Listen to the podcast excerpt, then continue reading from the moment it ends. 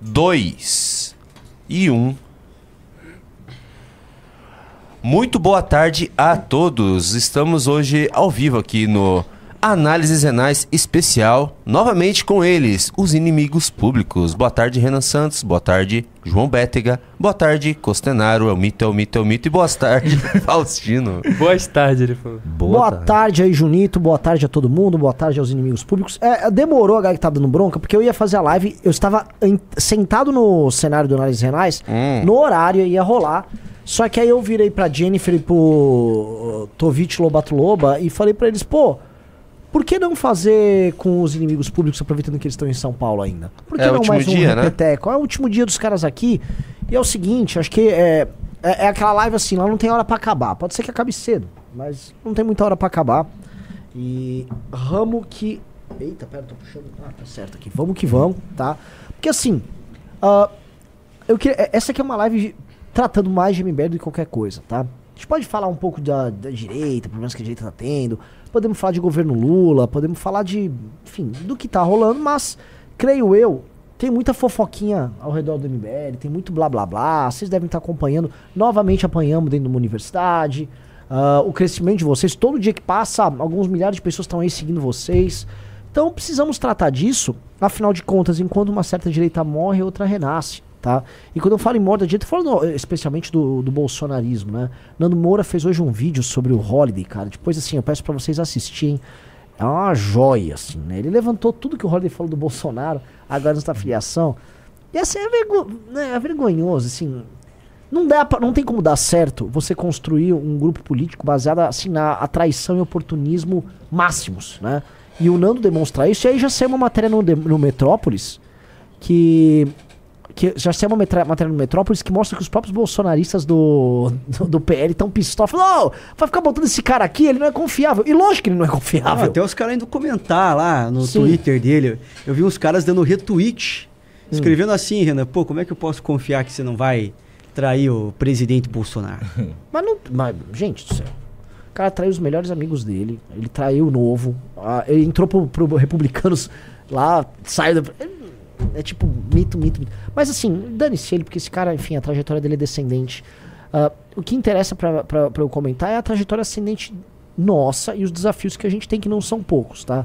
Eu acho que me parece que nós estamos aí. A gente vai ver uma, uma oposição organizada contra a gente. Hoje o Leandro Demore veio com a seguinte linha: Não falem do MBL, até escreveu o MBL trocando o B por um número 3. 3. Né? Não falem do M3L, né? não falem desses M3L aí. Eles são ruins, né? Eles são pequenos. E aí ele pegou a pesquisa e você vê que assim, na hora de atacar o MBL, o petista usa coisa de bolsonarista e bolsonarista usa coisa de petista.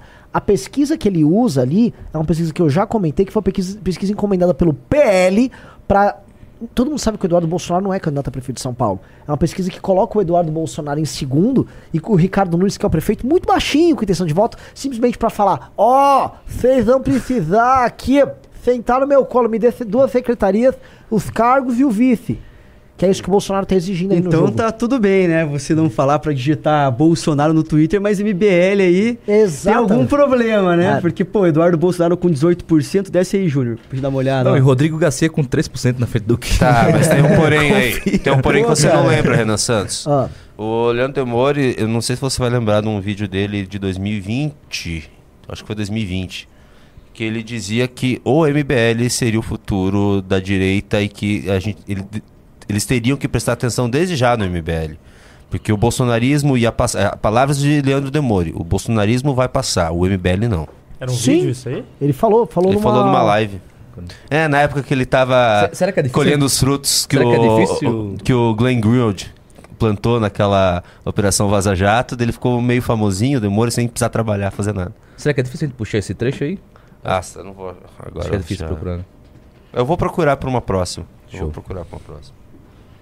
É, mas enfim, a gente sabe também, povo, que pesquisas, a, até mais as, as, encomendadas aí por institutos bolsonaristas, a gente não pode levar muito a sério, ainda mais faltando tanto tempo a eleição, né? Falta um ano para o primeiro turno acontecer ainda, né? Mais de um ano, que vai ser em agosto. O primeiro turno do ano que vem. Então tem muita água para rodar e, e, o pessoal vai começar a falar de eleição lá por maio, abril do ano que vem. Então não dá para levar em consideração uma pesquisa dessa, até porque se for ver o cenário que se desenhou nas eleições do ano passado, não só para presidência, mas para governos do estado, senado, entre outros cargos aí, pô, de um ano para frente as pesquisas mudaram, ó, muita coisa. Better, essa tem pesquisa para correr. Essa mas... pesquisa, o seu argumento tá certo. É que essa pesquisa nem séria. É, é. isso que eu falar. Sim, eu, eu, é do por isso que eu falei no começo é, já, pô, é do é. Instituto Bolsonarista. Então, é, é, assim, é um beleza. X. E agora, nesse período, as pesquisas não precisam ser registradas no, no TSE.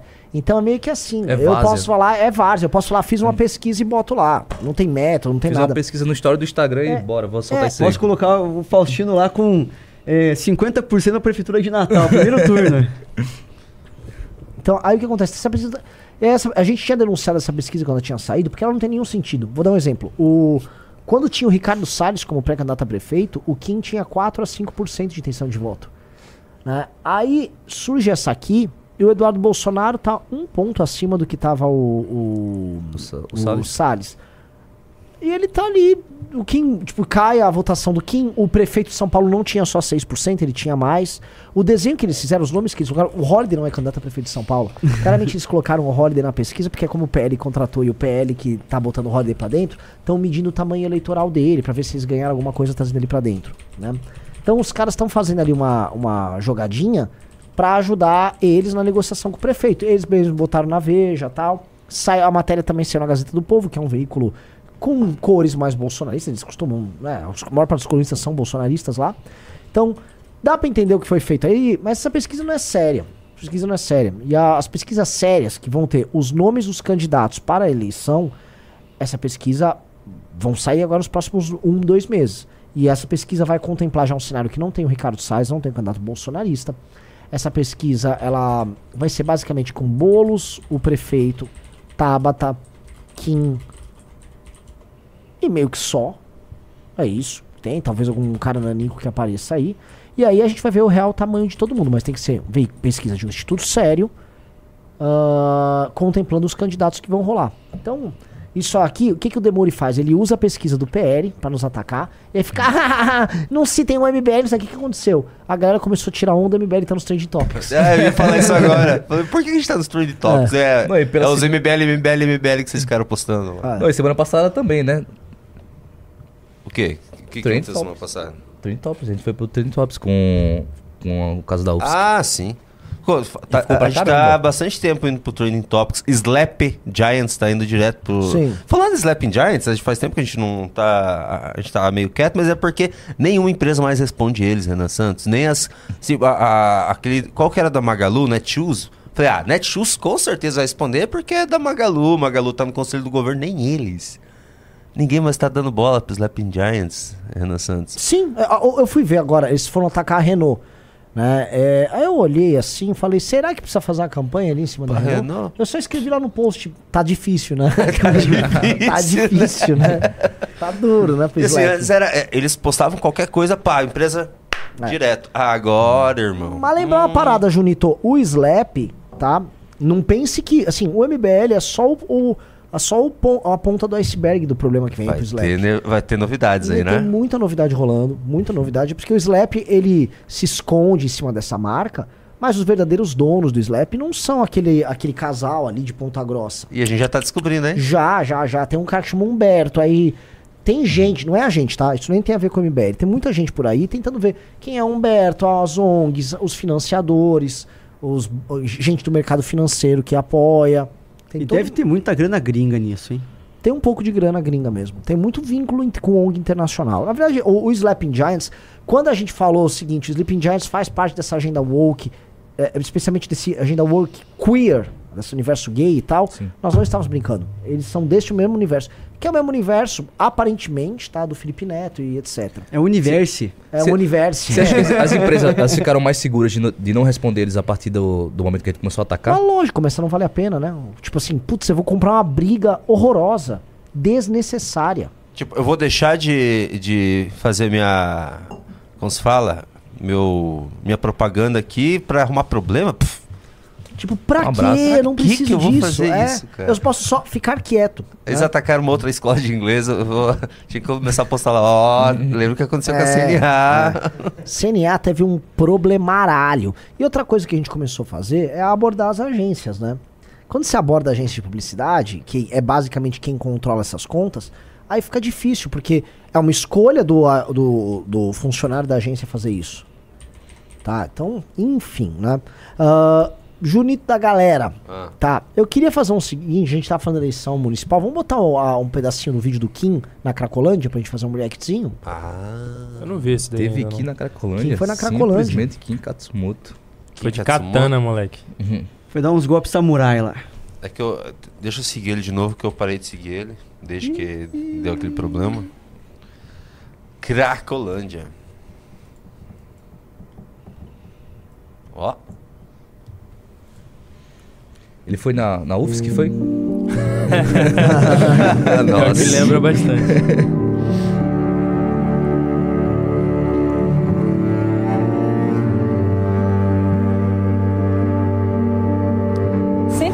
está falando é do nosso direito de ir e vir e do nosso direito de poder conseguir levar o nosso pão para casa, né? É uma coisa que está sendo muito difícil, você conseguir pagar seus impostos, pagar seus funcionários, suas obrigações, né? Como comerciante, é uma coisa que está muito difícil, né? Com essa Cracolândia agora instalada aqui, né? Sim.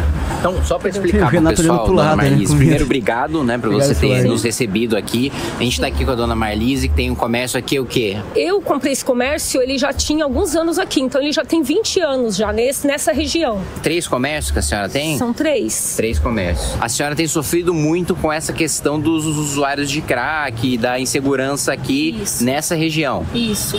Muito roubos, a fuga dos clientes porque vão para outros depósitos mais distantes e a maioria estão mudando daqui, né? Realmente, as pessoas estão é, indo para outros bairros mais seguros. Você tem sentido que piorou nos últimos anos? Muito, muito. Você disse que mora aqui perto, né? Sim. E tem uma filha com necessidades especiais. Isso. E durante 90 dias, é, os usuários ficaram lá na frente, na frente do lugar do onde você mora, no prédio Isso. onde você mora. Sim, são cinco condomínios, tem idosos, criança, tem uma senhora que mora em frente que precisa até de oxigênio. Aquela ambulância com oxigênio vem trocar o oxigênio dela e ela passou mal, teve que ser internada, porque ah, o cheiro da droga ele é tão forte que ele entra dentro das casas. Entendi. Entendeu? Então era insuportável. E muita gente acaba saindo, então indo embora e buscando acaba outros lugares saindo. mais seguros, ou mesmo que você não seja obrigado a inalar, né, isso, a droga. Isso, com certeza. Depois eles ficaram ali na Guaianazes também, mais ou menos uns 90 dias, que também tem crianças autistas ali, é, que o atende vinha buscar, o atende se recusou a ir buscar na porta. A mãe tinha que ir do outro lado da rua ficar esperando o atende. Um dia ela estava esperando, é, chegaram com arma de fogo achando que ela estava vigiando eles. E isso foi uma coisa assim que foi bem assim chocante para nós. E outras famílias acordaram com o meliante dentro de casa, que mora no primeiro andar, eles subiram a árvore e entraram dentro do apartamento. Quando ele pisou no bichinho do, da criança que fez barulhinho, o pai acordou e foi ver se a criança estava. Tinha dois homens dentro do quarto da criança. Então são coisas assim horríveis acontecendo nessa região, né? Qual foi o papel da prefeitura nesse caso, assim, nesse, né, né nessa, nesse problema? Então, muita coisa eles mesmos nos disseram que não podem fazer entendeu? Que tem ONGs com vários processos na justiça. Verdade. É, o padre Lancelotti Verdade. com processos com os direitos Verdade. humanos, para que não tirem eles da rua, para que não tirem as barracas deles. Quer dizer, eles podem nos prejudicar, nós, trabalhadores e pagadores de impostos, que são pessoas doentes, tudo bem, são doentes. O lugar de doente é aonde? Não. É internado. Já tá, tá internado. Tem que estar tá internado. Então, se são doentes, tem que estar em outro local, não na rua tirando a paz de quem precisa dormir para acordar no outro dia e trabalhar e fazer o país crescer. As ONGs não é interessante acabar com a Cracolândia, por quê? A partir do momento que não tiver pessoas na rua, para que, que eles vão precisar existir? Uma Sim. pausa. Vamos lá. O que, o que assim, o que essa mulher tá falando é uma parada que é muito real. ONGs faturam milhões de reais, mas milhões e milhões de reais mantendo morador de rua e cracudo na rua. É um negócio, gente. Leiam o livro do Iago Martins, que aliás o pastor Ego Martins escreve na revista Valete, leve um livro dele, A Máfia e os Mendigos. Existe um mercado ligado à mendicância. Não estou falando do mercado do mendigo que pede dinheiro. Até existe um pequeno mercado nisso. Existe um mercado da, da, assistência, da ONG que tem um convênio com a prefeitura, da ONG que recebe emenda do vereador, do deputado, do padre superstar que tem suas ONGs e sua paróquia que recebem grana pra caramba. Tá, esse padre vocês sabem, é um padre que tem histórias horrendas a, a, a respeito dele. O Reinaldo Azevedo já Põe o nome do padre no Google, põe o Reinaldo Azevedo, aí veja as matérias que Reinaldo conta. Casos escabrosos dessa figura. E esse cara é canonizado, já já esse cara vai ser canonizado em vida lá pelo Pope Francis, né? E vai, o centro de São Paulo vai ficar destruído. O problema, assim, vocês todos, né, você é do Rio, você é de Natal, você é de Curitiba. Tem Cracolândias nas três, certo? Lógico. Tem áreas. Em menos escala. Não, não nada é. é. igual a de São Paulo. Não, mas tem pontos da cidade que a gente vê que tem não, bastante sim, usuário de droga, né? Praça Tiradentes. E, em especial para entender o sentimento dessa mulher. E é na frente de uma igreja. A rua é Riachuelo. Eu, fui, eu já fui na Cracolândia com o Arthur e o que ela tá explicando aí é o seguinte. Literalmente ficam pessoas usando crack na frente do seu comércio e uma comercialização também de drogas na frente do seu comércio até a polícia passar e fazer aquela limpeza que eles fazem, acho que duas vezes no, no dia, que, salvo engano, gastam é, 30 mil reais para fazer essa limpeza, fazem duas vezes ao dia, e depois volta para lá de novo aquele, aquele, aquela movimentação da, desses cracudos. E esses comércios, eles ficam literalmente sem clientes porque as pessoas não querem ir até lá. A gente tava, teve o um aniversário de um, de um colega aqui do, do escritório, a gente queria ir para um karaokê e aqui na, onde, onde a gente mora, aqui pela região, era um valor e a gente foi para uma região aí próximo da, da Cracolândia, era quatro vezes mais barato. Porque ni, o comércio ele pode ser lindo, o comércio pode ser maravilhoso, a estrutura pode ser incrível. É desvalorizado porque ninguém quer ir para ali. Ninguém. Não, é injusto com quem comprou esse imóvel, né? Como a mulher do, do vídeo aí. Comprou o imóvel para fazer a vida dela, ter um comércio, uma fonte de renda, um pão, né? Daí chega lá, esse bando de vagabundo aí ficam usando droga perto, ela não consegue fazer nada. Isso. Fica daqui a pouco tem que fechar já o comércio, né? Porque é um local que com certeza quando ela comprou era valorizado, porque é no centro de São Paulo. Sim. Daí começa a cada vez ficar maior lá a Caracolândia e quando você vê, você perde todo o valor de um imóvel que, pô, metro quadrado no centro de São Paulo não é barato, né? A gente sabe disso. E o absurdo é que fica na, na mão dessas pessoas e, assim, isso é uma coisa que eu queria entender também. Até onde o poder público ele pode ajudar nisso? Porque pelo que eu vejo, sempre que tem eleições, o tema da Cracolândia ele é tratado, mas efetivamente nada é feito. Você acha que isso não acontece porque eles têm receio de bater de frente com a mídia e com esse, essas ONGs? É esse é, é, o maior receio. Esse e, é esse, e esse é... É, é igual no Rio de Janeiro, mano. Quando tiver um cara com coragem de bater de frente com o Globo, com o jornal, com tudo que tiver lá, ONGs, tudo, mano, o problema vai ser resolvido tá ligado? O problema é esse tipo de receio. Os caras não querem bater de frente com isso daí porque vai ficar tratando que, ai, não, ó, tá pegando o morador ali de rua, não tem cuidado com o cara, aí quer internar ele direto. Porque não é isso que o Arthur queria fazer na época. É internar. O, não, o lance é Mas a melhor alternativa é internar, né? É, vai deixar o cara até morrer fumando Sim, crack e, e tem rua. que ser compulsório. E outra, é, assim, claro. mas tem coisas que são escolha da prefeitura que nem judiciário, nem ninguém precisa interferir. Eu vou dar um exemplo. A prefeitura pode pegar o equipamento de assistência para o cracudo e falar, não vai ficar mais no centro, vamos pegar um lugar mais distante. Vamos falar um bairro distante, que de geral que não tenha. Você não destrua o bairro, que não tenha muitas pessoas ao redor, vai para uma área distante e leva essas pessoas para fazer um atendimento a elas lá. Então o cara fica lá, que você mova a Cracolândia para um lugar que tem assistência longe. Lá o cara vai ter assistência médica. Tu não tô, eu não estou falando sequer da internação. Que a internação. Existe um, vamos dizer, a, o próprio judiciário trabalha para não rolar a internação. Uhum. Mas se você quisesse só levar o equipamento público para atender esses caras e simplesmente removesse a galera de lá, para isso, dava.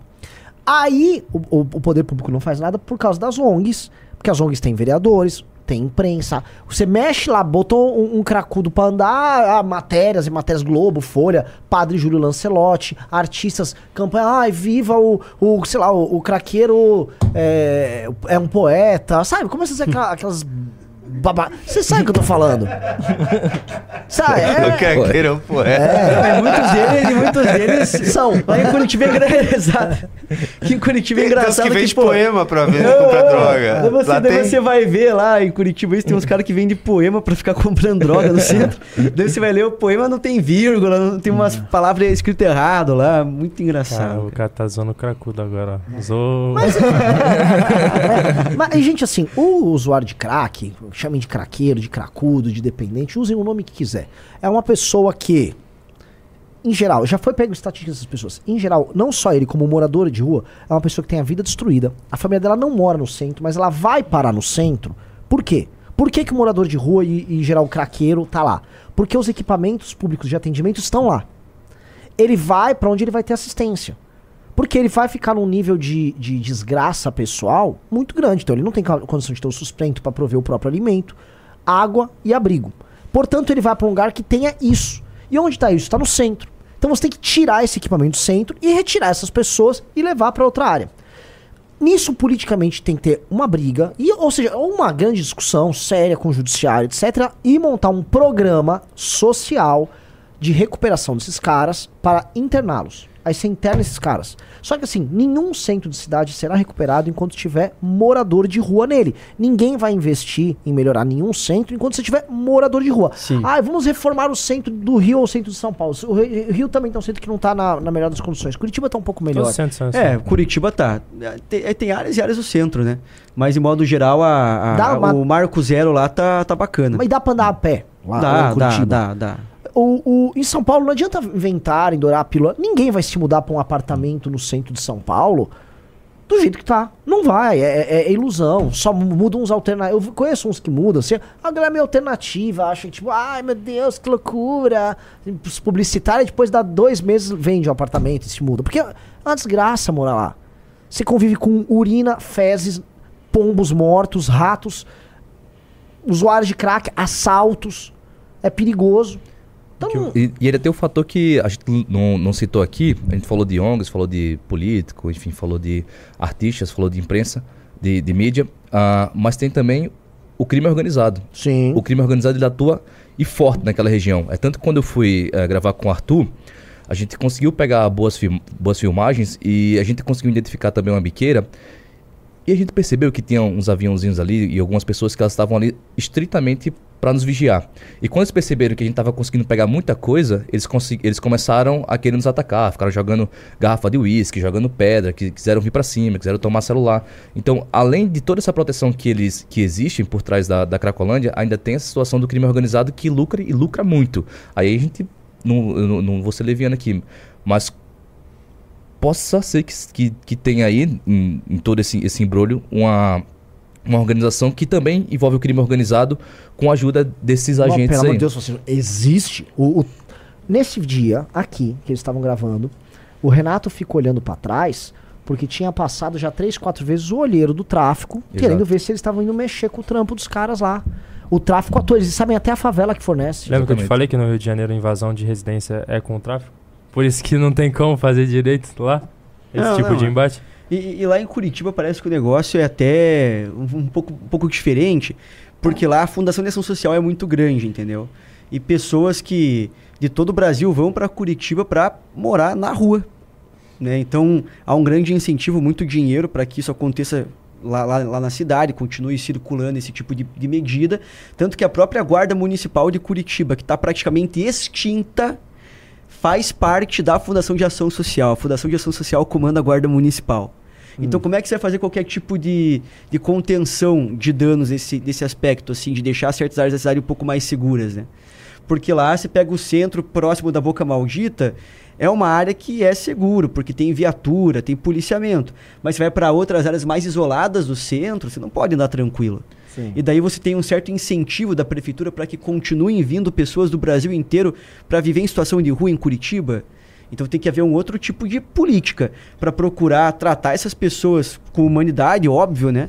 E trazê-las para uma realidade que elas possam ir para fora das Cara. ruas e, e, procurar morar, ter uma qualidade de vida, porque assim, falam, ah, vamos defender direitos humanos. Mas, pô, direitos humanos é deixar o cara morrendo na rua lá usando droga? Ou é a gente procurar fazer algum tipo de política para o cara ter uma vida, para ele constituir uma família, para ele poder morar de novo, trabalhar, ter uma vida realmente digna? Eu já morei no extremo da zona sul de São Paulo, perto do autódromo. O que, que acontece lá? Lá até os anos 70 era um lugar muito bonito. Era um lugar, tipo assim, é um descampado, um lugar verde e tal, tinha um autódromo tinha uma represa. Quando uh, tava tendo a, a, migração em massa para São Paulo, final dos anos 70, começo dos anos 80, vem os políticos canalhas que fazem as invasões, colocam as pessoas nas invasões e viram fornecedor de serviço das invasões.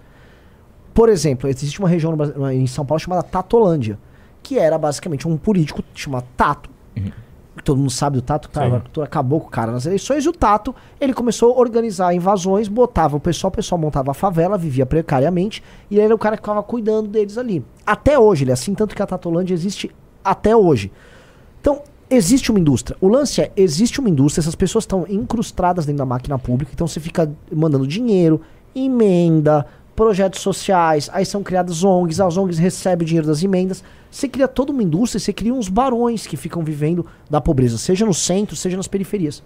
Essa, assim, ó, se eu for falar assim, a administração das grandes cidades no Brasil, todas elas têm isso. Todas elas. O PT é especializado nisso, mas não só o PT. Tá, por exemplo, lá no Rio, você sabe, na Baixada, você sabe que os caras que são. Mas é o que eu falei, tipo, e eu concordo com você, é mais no centro que isso acontece. É mais na parte onde, tipo, vai ter um financiamento muito bom. E isso acontece bastante no centro do Rio. Na Baixada até tem, mas, tipo, é muito pouco. O que tem, tipo, é a invasão de terras de, junto com milícia e tráfico que tem lá, e aí eles tomam, tipo, para eles. Mas em questão de colocarem famílias e pessoas, é no centro do Rio de Janeiro. Hum. Isso é o que mais acontece. Não, mas, por exemplo, lá com certeza nos morros teve esse tipo de organização no Rio. Então, mas não é na Baixada, é mais para baixo.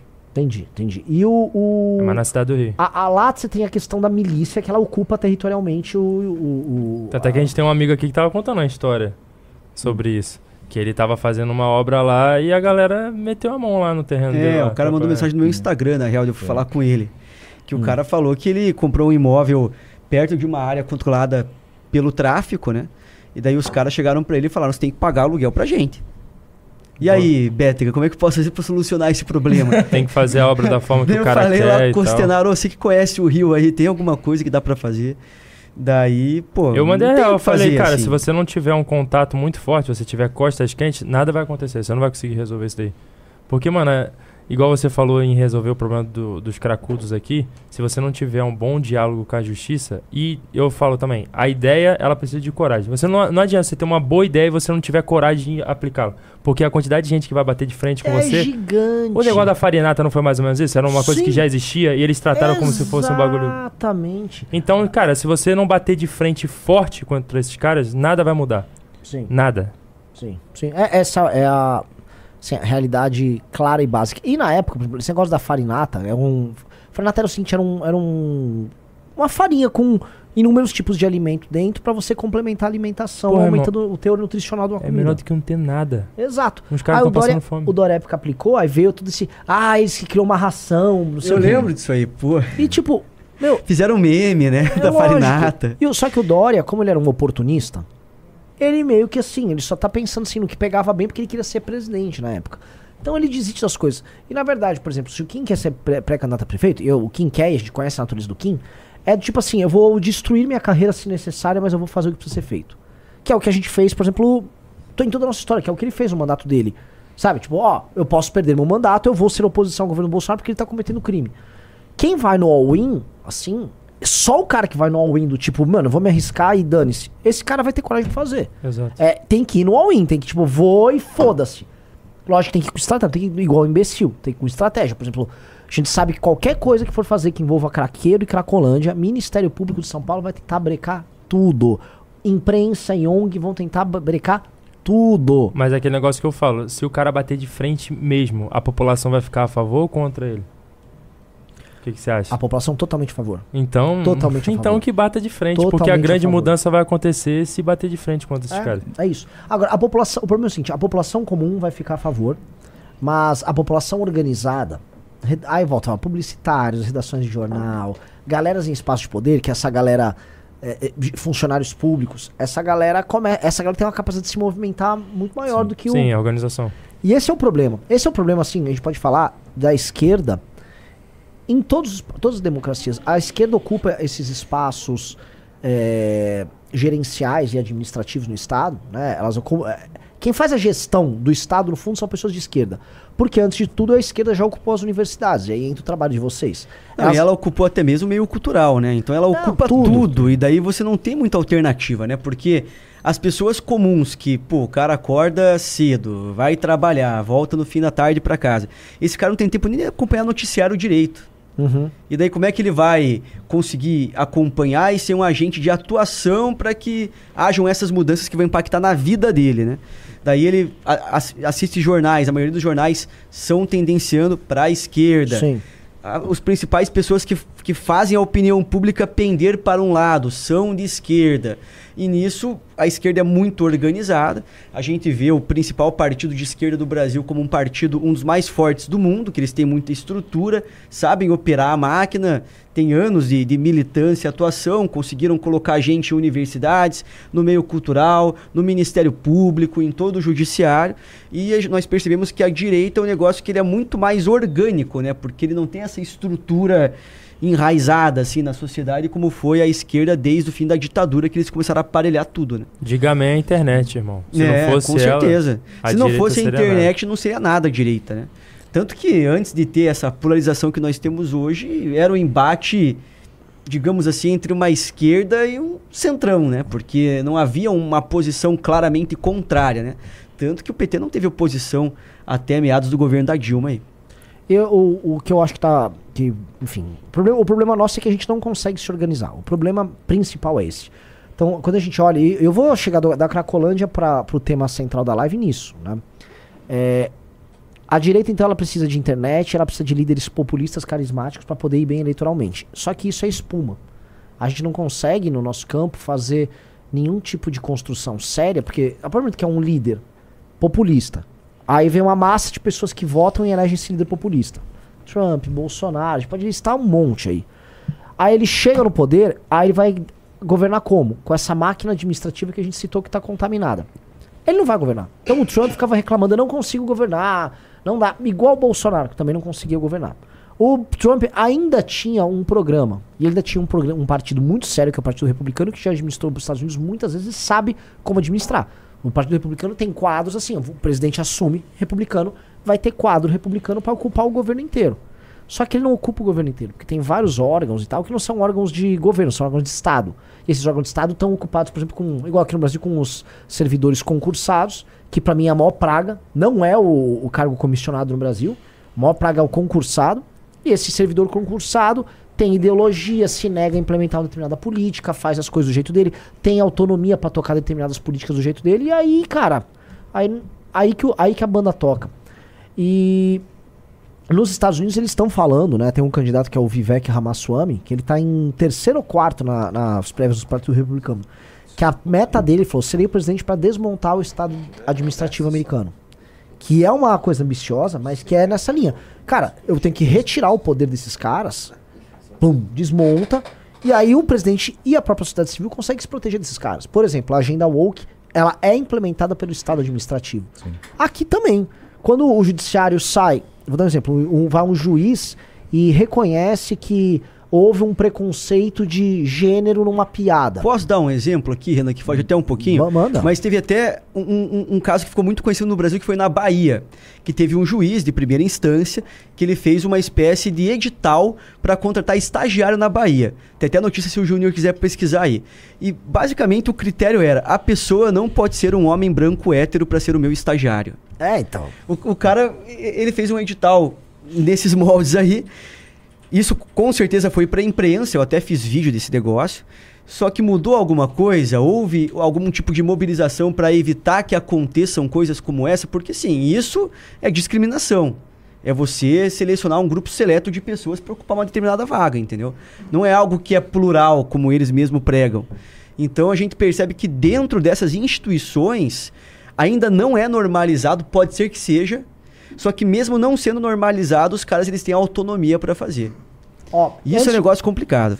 Antes de continuar aqui, só pedir, corta aqui pra mim, ô, operador.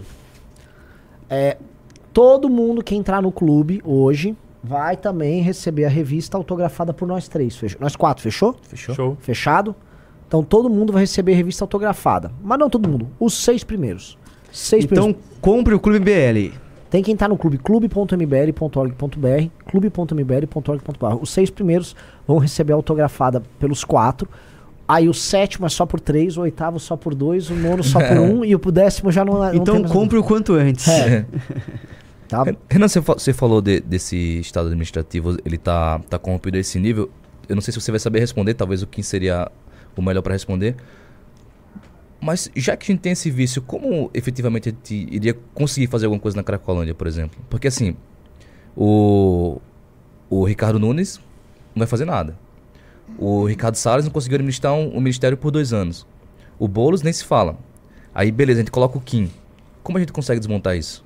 Eu, eu vou. Antes, antes de continuar aqui, eu só vou responder a galera no nos comentários. Estão falando, como assim você falou que o cargo comissionado, o, o funcionário comissionado, ele é melhor do que o funcionário ah, concursado? E sim, agora é a Red Pill da administração pública que eu vou dar pra vocês, tá? Sabe aquele funcionário que faz greve, hiper sindicalizado, que para as operações e tudo mais? Sabe aquele cara que se nega a trabalhar e que a gente reclama que ele não é muito operacional e tal? Via de regra na administração pública, no poder executivo, é o concursado. Estou falando do- dos funcionários, nas- especialmente nas áreas administrativas. São eles que se negam, via de regra, a atuar com qualquer gestão que não seja gestão de esquerda. São eles que atuam junto com os grandes sindicatos do funcionalismo público brasileiro, tá? Para ter mamata e para barrar qualquer avanço. São eles quando surge um qualquer prefeito em qualquer capital e você pode conversar com qualquer prefeito para saber. São eles que vão lá, chega um prefeito, por exemplo, chegou o Crivella no Rio. Não tô defendendo o Crivella, mas chegou o Crivella no Rio. Não vou trabalhar com o Crivella. O Marquesan em Porto Alegre, os caras simplesmente dormiam durante o horário de trabalho. Eles sentavam, iam trabalhar e dormiam. E aí sabe como é que o cara administra? Na prática, o cara vai e recruta os comissionados. Ah, tem cara que é da mamata no comissionado? Tem cara da mamata. Mas a turma que toca uma determinada gestão, via de regra, é a turma comissionada. Porque o concursado é o sindicalizado no fim do dia. Então, sem ilusões, galera. Vocês estão no Brasil. No Brasil as coisas são sempre meio invertidas. No Brasil as coisas são confusas. No Brasil o policial pode virar viniciano, dependendo do lugar. Entendeu? No Brasil o, o padre gosta de. De chocolate. É, entendeu? Cuidado com ilusões, galera. O que eu tô falando aqui é mundo real. Piada. Mundo real. o cara gosta de chocolate da marca Garoto. É isso aí. Não sei quem você tá falando. Não tô falando de Não nada. sei de ninguém. É, ninguém conhece. Ninguém sei. Também não. Entendeu? É, e aí já fica o, o, o, o- a galera, por exemplo, esse, o, o, Eric, o Eric Francelino generalizou legal. Sim, é uma generalização. Olha, não existe problema em generalizar. Generalizações, entendeu? Lógico que existem as exceções, mas elas são exceções porque elas são minoria, tá? Há um problema no funcionalismo brasileiro. Há um grave problema no funcionalismo brasileiro. Se o funcionalismo brasileiro fosse tão bom, nossos índices, não só de educação, mas em todas as outras áreas, estavam bem melhores que eles estão. Nós não gastamos pouco com educação no Brasil. Tá? Então temos problemas gerenciais, temos problemas de corrupção, temos inúmeros problemas. A gestão é um problema e o funcionalismo, especialmente o funcionalismo sindicalizado e politizado, é um dos maiores problemas do Brasil. Fato, fato, dado. Já conversei com prefeitos de todas as matrizes, de toda, assim, com todas as linhas ideológicas. Todo mundo sabe disso. Todo mundo sabe disso. Não, não existe isso. Cara, na política é muito mais complexo do que você fazer um, pegar um cara de cargo comissionado e colocar lá. Porque, tipo, imagina o MBL, da forma como é. Você vai ficar abrindo um processo seletivo para colocar todo mundo ou você vai colocar pessoas de confiança para fazer um trabalho digno e certo e alinhado com o que você acredita? Será que todo mundo vai trabalhar da forma certa se fosse um pensamento diferente? Não é isso. O funcionalismo público tem muito de política lá. E se você quer tratar a política da forma certa, tem que estar no mínimo alinhado ideologicamente com você. O Bolsonaro ele não estava errado quando, tipo, iam criticar ele. Ah, tá colocando alguém próximo a ele, não sei o quê. Mano, ele vai colocar realmente alguém de esquerda na parada? Ele botou aí depois, né? Ciro Nogueira, os caras que vão trair ele pra caramba. Mas no começo, mano, você tem que ter os caras alinhados. Lógico que tem. Um cara falou assim: ah, generalização burra, o MBL vai precisar ter os caras deles infiltrados. Sim! Se- se- justamente porque os concursados que estão lá, grande medida, são hiper sindicalizados. Eu já estive na prefeitura de Porto Alegre e o que eu vi é asqueroso. É asqueroso. Eu tinha salinhas, eu fui, eu vi salinhas em muitas secretarias e muitos departamentos. O cara não havia uma greve geral, não havia nada. O cara já estava, segundo ano de governo Marquesan. O Marquesan tinha terminado de regularizar os salários dos caras que não estavam recebendo. e o cara ia todo dia lá com a camiseta fora Marquesan, funcionário Nossa. concursado, com estabilidade, não pode ser demitido. Sentava no negócio dele, o computador lá tava a telinha, fechava a telinha, ó. real, real. Estão sempre em protesto. Você quer. Aí você vem com uma determinada política pública, uma determinada coisa para implementar. Não gostei da ideia. Mas, ô Renan, isso aí é papo pra, pra 20, 30 anos, é né? É lógico. É lógico, mas assim, gente. É, a, a, gente, gente não tem que começar muda. A pensar em como podemos colocar os nossos dentro desse tipo de cargo, né? Isso passa muito pelo poder da educação, né? Da gente conseguir, dentro da educação, passar a colocar pessoas que pensam um pouco diferentes das universidades, principalmente, né? É. Oh. os caras vão desenvolver teses de mestrado, doutorado, teses científicas que vão ter a ver com a nossa linha de pensamento e, e vai ser um processo gradual, né? Daí nisso alguns viram professores e formam mais gente e vai tendo fluxo. Só que, infelizmente, o que a gente tem que pensar é que isso vai ser construído muito, muito a longo prazo. Muito, muito a longo prazo. Muito e isso eu prazo. acho que às vezes a militância tem que sacar pra gente ser bem pé no chão e trabalhar firme todo mundo junto nisso aí. E respondendo, Faustino, sobre como administrar com os nossos nomes quando chegarmos nessas posições, vai ser difícil e todas as gestões não serão fáceis. É, obviamente que tem que ter um processo. A gente falou assim, ó, a galera tá tendo assim, algumas epifanias aqui. Ah, então a gente vai precisar ter gente nossa, pessoas que pensam como a gente concursada. Sim. Sim. Sim. Mano, sim, sincero, será que se o Arthur tivesse ganhado go o governo de São Paulo, a gente realmente estaria totalmente preparado para fazer um bagulho 100%?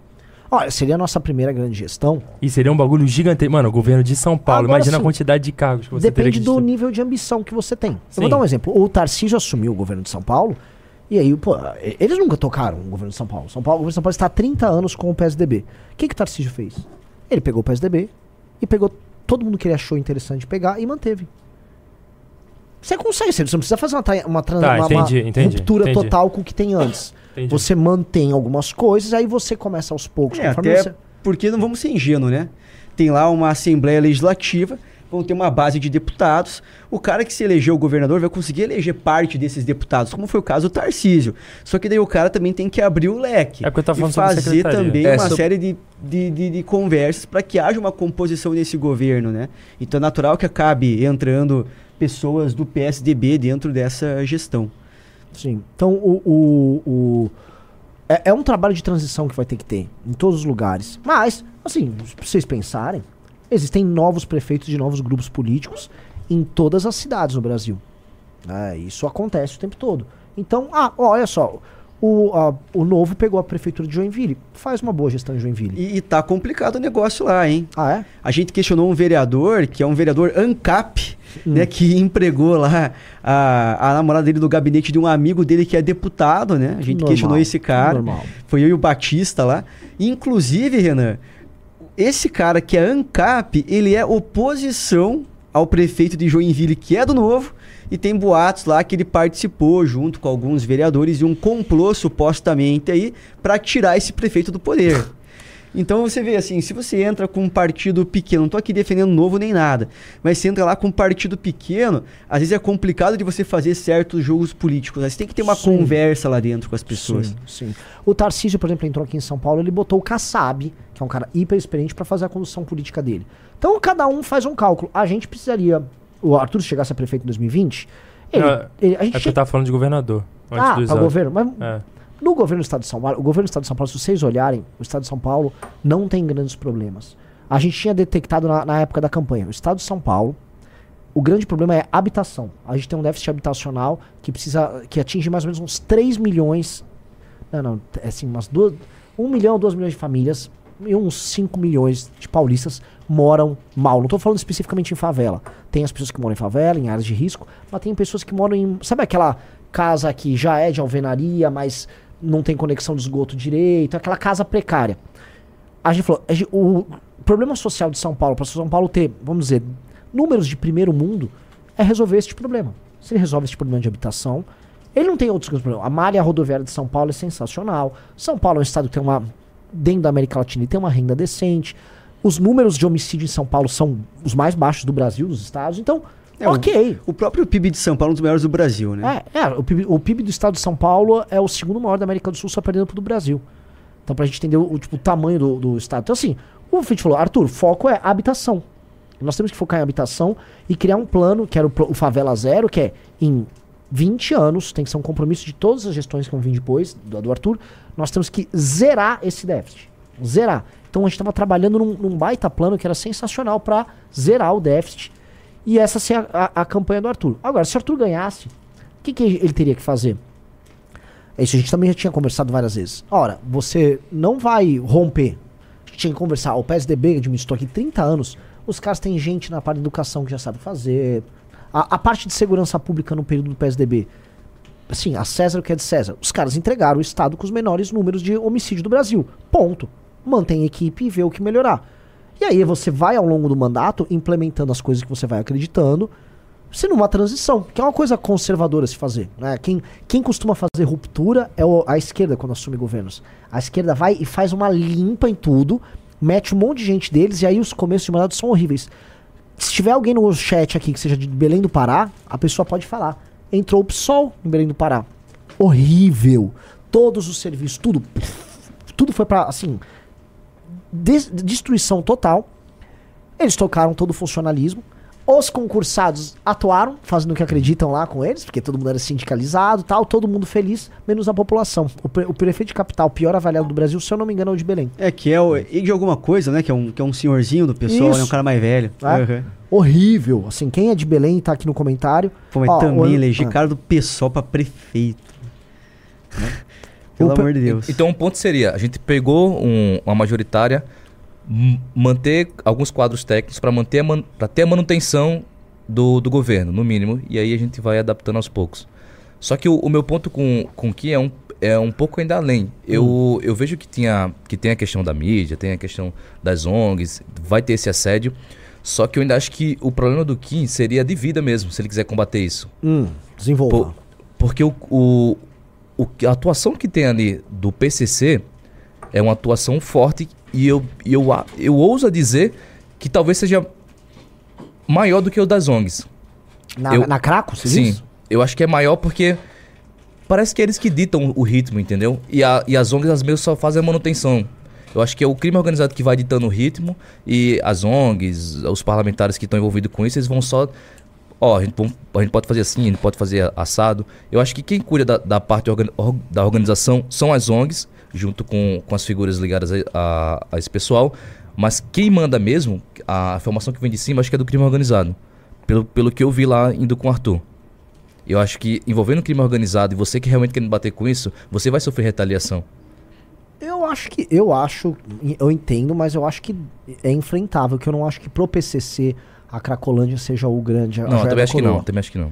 Você sabe o que é a joia da coroa deles, né? Sim. Mundo, a, a joia da coroa deles é é, eles têm estabelecido um monopólio em São Paulo e muita gente fala, não vou se levando aqui para não tomar processo, que houve uma leniência do poder público no começo dos anos 2000 em falar, beleza, você opera sozinho e aí não vai aquelas brigas de gangue que a gente tem, aquela mortandade que a gente tem em periferia de grande cidade, em praticamente todo o Brasil, Porto Alegre tem, nossa, Porto Alegre é o que mais tem.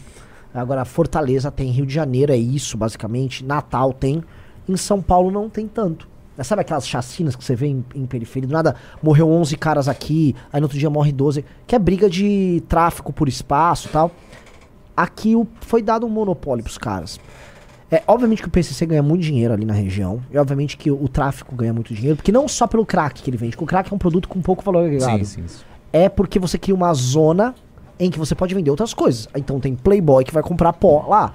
O, muita gente que quer comprar droga com alto valor agregado compra no centro de São Paulo, e tem uma galera que opera ali no centro de São Paulo, além das outras máfias, por exemplo, a máfia dos nigerianos que atua ali, com roubo de celular e, e pega esses celulares roubados e mandam para fora do Brasil.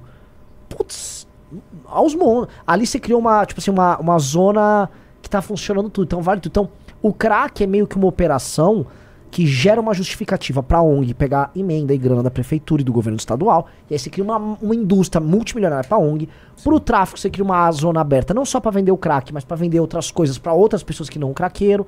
Você, pro máfia de nigeriano tá ali, tem máfia chinesa ali. Você cria todo um, um, um, quase um capistão ali desses caras ali, né? Onde o Estado não atua, e aí as máfias ficam controlando. E aí o Kim tem entrevistado uma pessoa que é o, é o cidadão comum que é, montou lojinha. E outra e... coisa que o PCC também faz bastante, Renan, é roubo de carga, né? Isso é um problema que, por exemplo, hoje já está um pouco menor do que era, né?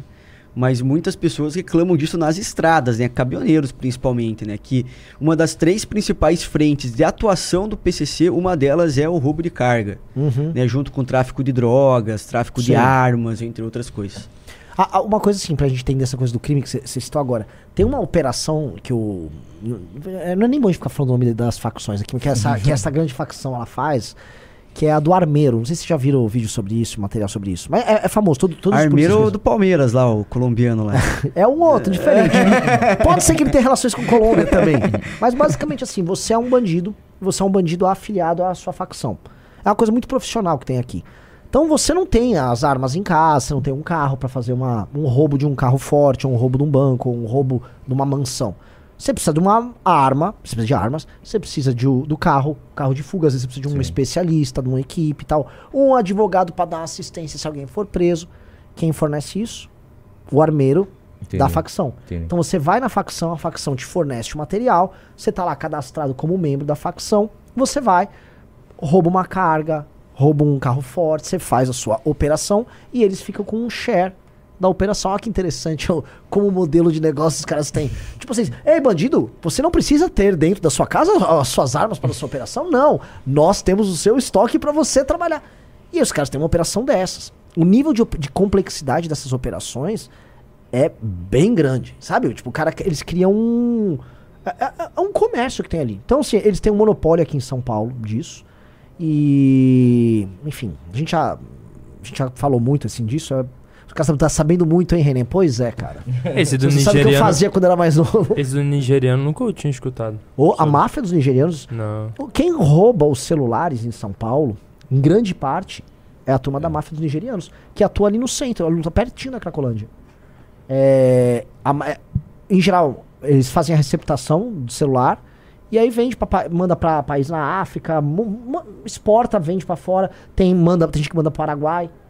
É a, máfia, a boa parte da máfia dos roubos celulares tem, tem ah. outras operações, mas você tem outras máfias é, locais atuando ali no centro que são. E os caras vêm da Nigéria só pra cometer crime aqui. Agora eu entendi é. o meme, porque eu tinha visto no Twitter uma vez de um cara de São Paulo que tinha sido roubado, aí ele foi ver onde tá o telefone dele, o telefone dele tá na África. Hum.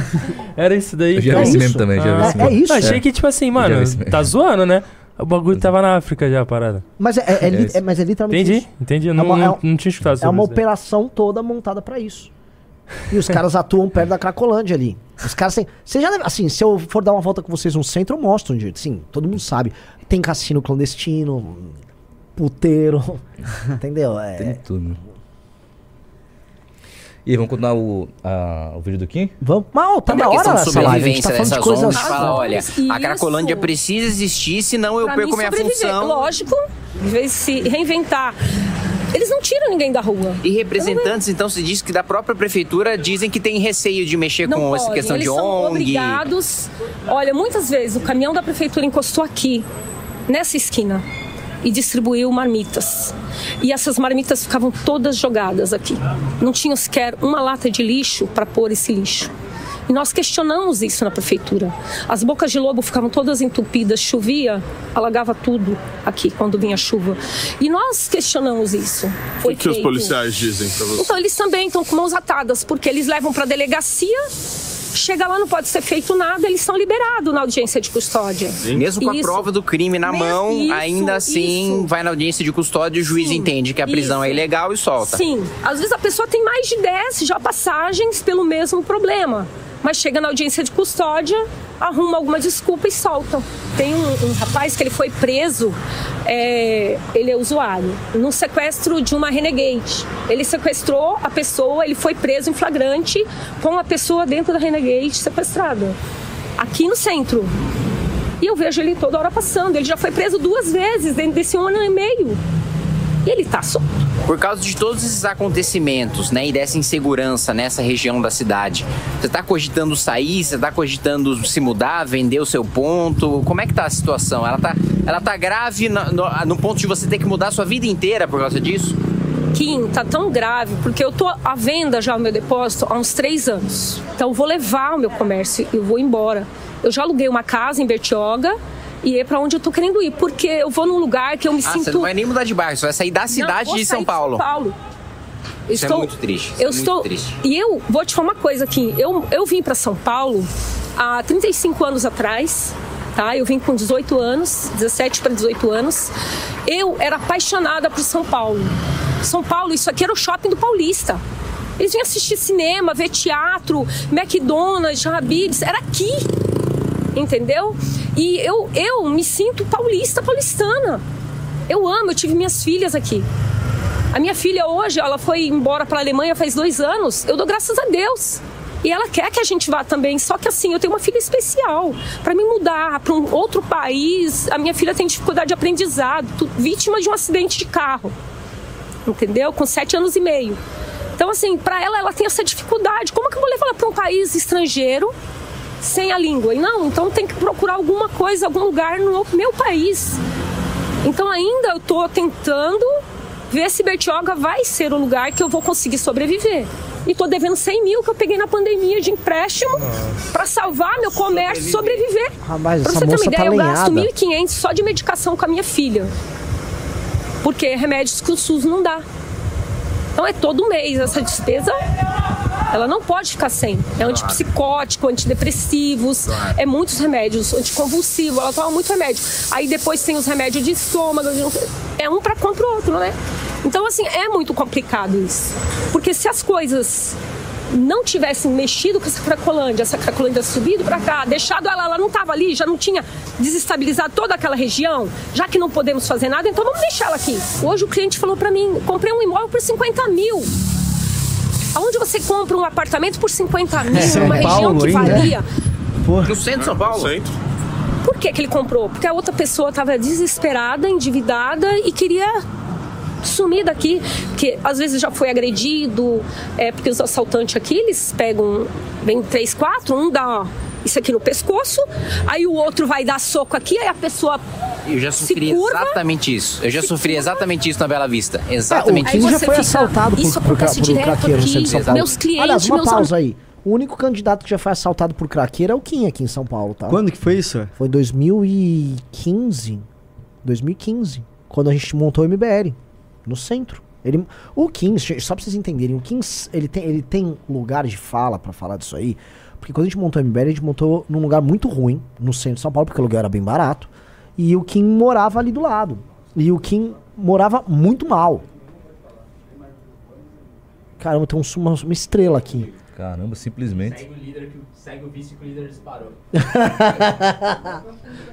Quer entrar aí? Entra aí, pô apanhados aqui. E aí, tudo bom? Bom? Os apanhados. Suave. Tá olhando o que, ô filho da puta? Ô, entra no meu lugar aqui. Orgulho do Brasil, ele, pô. Não, no seu lugar não tá, presida. E aí, meu... Ô, oh, meu deputado! Ô, oh, meu presidente! Eu, eu liguei pro Tarcísio pra dar uma bronca. Porque ele tá, tá roubando meu menino.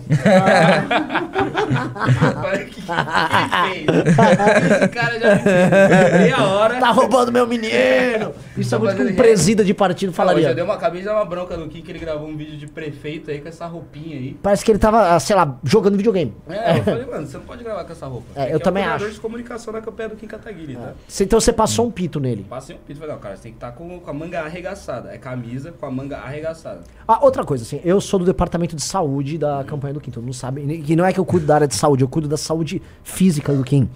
E o, o que acontece? O Kim precisa fazer exercícios físicos, todo mundo sabe. E todo é, mundo sabe. Tá, claro. Então, por quê?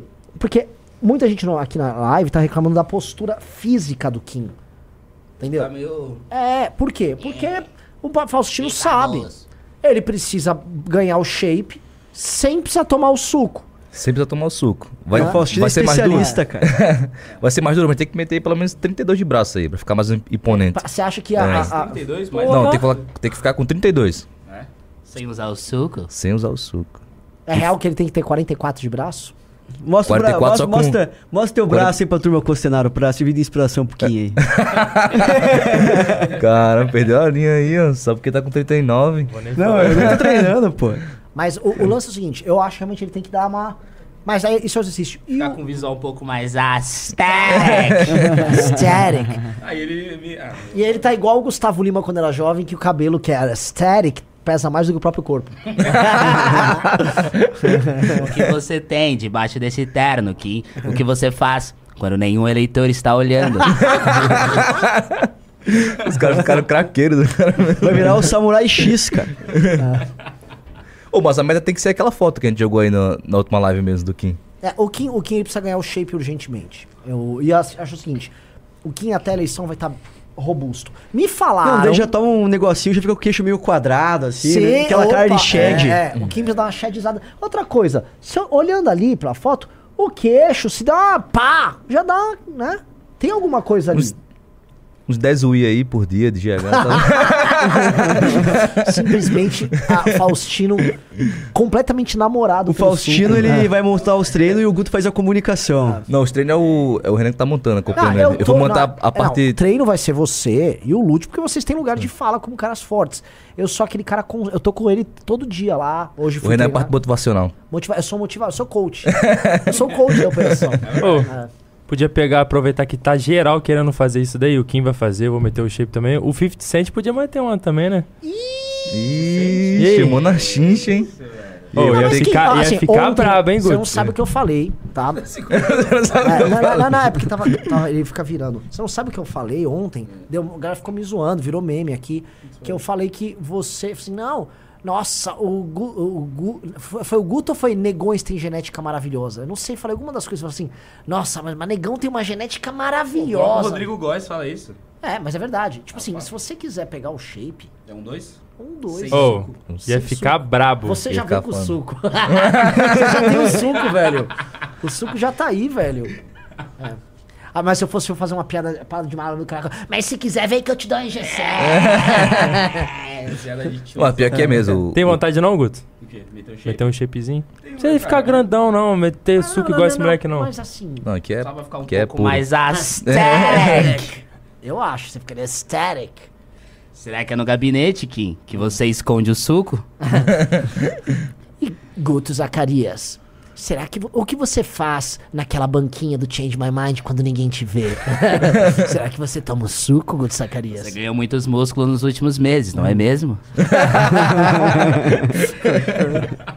Mano, essa voz é muito engraçada. Bom, vou lá. Você vai embora? Ô, oh, mas aí, o cara, o cara, o cara lançou a braba. Ô, Guto, o cara lançou a braba. Vai aceitar ou não? Vai meter o shape ou não? O cara vem lá de Belfort Tá me passando desafio, rapaz. Não, eu tô passando desafio. Eu tô passando desafio. Eu tô falando, pô, bora entrar no time maromba, pô. Quem eu tá tô... no time integrando? Ó, quem vai começar? Eu vou começar. Eu tô malhando. É que, gente, eu tenho quase 40 anos, né? Tá difícil crescer aqui, viu? A não ser que... Eh, talvez eu tenha que tomar o suco. Não, suquinho, não, não, de leve. Quantos um ml de natural? Não, é, suquinho de caixa de leve. Uma coisa séria. Não, natural só planta. É, natural. natural é a força da. A, a, natural é a fonte da juventude e a, a coisa, certa, a se fazer. Grande. É natural. É. Não, na verdade, só para de treinar fofo. Para o treinar fofo já, já começa a acontecer a magia. Então, eu tô. Eu, eu, eu, tô, eu tô todo dolorido. O que eu tô fazendo agora é o teu treino e eu tô, tipo, mano. Mas eu queria ganhar mais rápido. Acho que tem que ser ficar fake nerd, né? Jesus, fake nerd! Fake nerd! Jesus que me perdoe. Fake Larry! Agora sim, vai ter a campanha. Eu acho assim, todo mundo sabe que existem pessoas consideradas chatas e legais no MBL. O Guto é a única pessoa considerada legal no MBL, formalmente. Por quê? Porque o Guto é o único cara que fala com famosos verdadeiramente legais no MBL. Tipo, o Arthur fala com os famosos chato. Tanto que o Arthur é considerado até hoje, tá no Guinness Book, o pior famoso do mundo. Ele é o pior famoso do mundo. É o pior famoso do mundo. O que, que é o que causou a, a polêmica dos áudios. Exato. é. A tentativa dele deixar de ser o pior famoso do mundo. E tornou ele no pior famoso do mundo mais uma vez. Inclusive, vamos fazer o seguinte: se chegar a 10 clubes hoje, eu vou mandar um áudio no clube explicando por que, que ele é o pior famoso do mundo e a gente conta essa história. Liga no funda... Pode ligar no fundador No fundador dessa Melhor, a gente pede um áudio dele explicando, explicando e como isso redundou na cassação do Arthur. Eu vou pedir, mesmo se não chegar. A gente vai disponibilizar para vocês se chegar, porque eu quero muito saber esse áudio. É, é. Cê, e é verdade essa história. O Arthur é o pior famoso do mundo. Ele é ah. o pior famoso do mundo. Ele tem uma fama muito grande, ele usa assim da ele, pior, pior maneira possível. Se ele não usasse ela, já seria, seria melhor, melhor do que o jeito que ele usa. E aí o, o, o Guto já não. O Guto, assim, ele tá fazendo um bom uso da fama ah, dele. Eu tô falando com o nosso Rodrigo Góes agora. Ai, eu ia falar isso! Porque assim, a gente precisa convidar o Rodrigo Góes pra ir no congresso do MBL, avaliar o shape de todo mundo. Porque ele tem um shapezinho, ele tem, vai o Brigadeiro, vai o Arthur. Aí ele vai lá, Pum! Fake Natty! Imagina! Rodrigo Góes no Congresso, só isso. Mas espera duas semanas pra convidar ele, porque você convidar agora, daqui uma semana você enjoou disso, daí vai estar tá lá ele. Tipo, né? Você acha que eu, eu enjoo dessas coisas, velho? Oh, não, eu falo de indo-europeu desde que o MBL existe. Todas as minhas piadas estão aí, velho. Como é que foi sua aventura com a Benetton? Da Benetton Ford, com o Rubinho Barrichello pilotando, coisa que nunca existiu na história. Só pra você ver, uma vez, eu, eu, fiquei com uma repetição que eu gostava de um carro que chama Benetton, na Fórmula 1. Era um carro verde e amarelo, de 1993. E achava ele bonito, eu queria muito que o Rubinho Barrichello dirigisse ele, mas ele nunca dirigiu. Aí eu viciei nisso, e aí uma vez eu tive um. E eu achava que isso era uma piada, que eu ficava enganando os outros que isso aconteceu e nunca aconteceu. Aí me fizeram um bolo de aniversário com uma edição muito bem feita no Photoshop do Rubinho Barrichello pilotando. E eu, cara, vocês são doentes. Não, você é doente, Renan. Então eu tenho piadas internas muito antigas que vão, vão ficando. Eu também. Minhas piadas internas eu não mudo. Ah. Mesmo com o Renan tentando destruí-las uma por uma, que é a estratégia do Renan. Ah. Qual é a minha estratégia? O negócio é, eu gosto muito das minhas piadas totalmente internas, que poucas pessoas entendem. Às vezes você tem que ser muito malandro para pegar. E aí o Renan, ele não gosta que essas piadas internas elas ficam reverberando. Porque ele gosta muito, ele tenta destruí-las. Posso fazer meu parênteses? Ah. Porque é o seguinte, o charme do Guto, o porquê que o Guto é legal? Porque o Guto tem a, a subcultura do Guto que é carismática, ou seja, o carisma dele é exclusivo. Poucas pessoas têm acesso, aí você quer ser amigo do Guto, você tem acesso ao, ao restrito Gutoverso. Uhum. E eu, olha, aquilo porque eu não sou legal, eu reconheço que eu não sou legal. então, o que que eu faço? Eu falo, eu vou destruir o Gutoverso, porque eu sou um invejoso. Uhum. Então eu pego as coisas restritas que ele tem e espalha com a boca de sandália que ele tem, até perder completamente a graça. Exato. Eu sou aquele cara que, por exemplo, assina um serviço de streaming filmo tudo com a câmera do celular e bota no YouTube. Sabe? eu sou esse cara. Eu sou um espírito de porco. O cara, vai no, merda, cara vai no cinema, é, grava o assim. vídeo e bota no Next Videos. É tu, então. É ele. É, é ele que faz isso. Exatamente. Assim, é literalmente isso. Então eu vejo, o Guto veio com uma piadinha interna nova, eu vejo que o Renato pegou aqui, o Oliveira pegou ali, eu, nossa, meu. Aí eu Toma, live né, da, da piada interna. Até todo mundo descobrir. Ah, é. Igual, a gente falou o um negócio do Arthur Pior famoso do mundo, ele já tá querendo pegar um áudio e jogar no Google no live. Ih, rapaz. Ele é assim. Mais um é áudio. Assim. Ele é assim. Tá, e, e... Ih, meu amigo, a gente é boca de é... Ai, meu amigo. Cara, inclusive já mandou um áudio aí. Ah, é? Ó, tá rolando uma imitação muito boa do Ricardo. Cadê o Renato? Ô, Ian, chama o Renato aí. Tá rolando uma imitação muito boa do Ricardo Almeida. O Renato tá fazendo? Todo mundo já tá fazendo. Não. Começa com, ih, meu amigo. Ih, meu amigo. Ih, meu amigo. É o Gulag.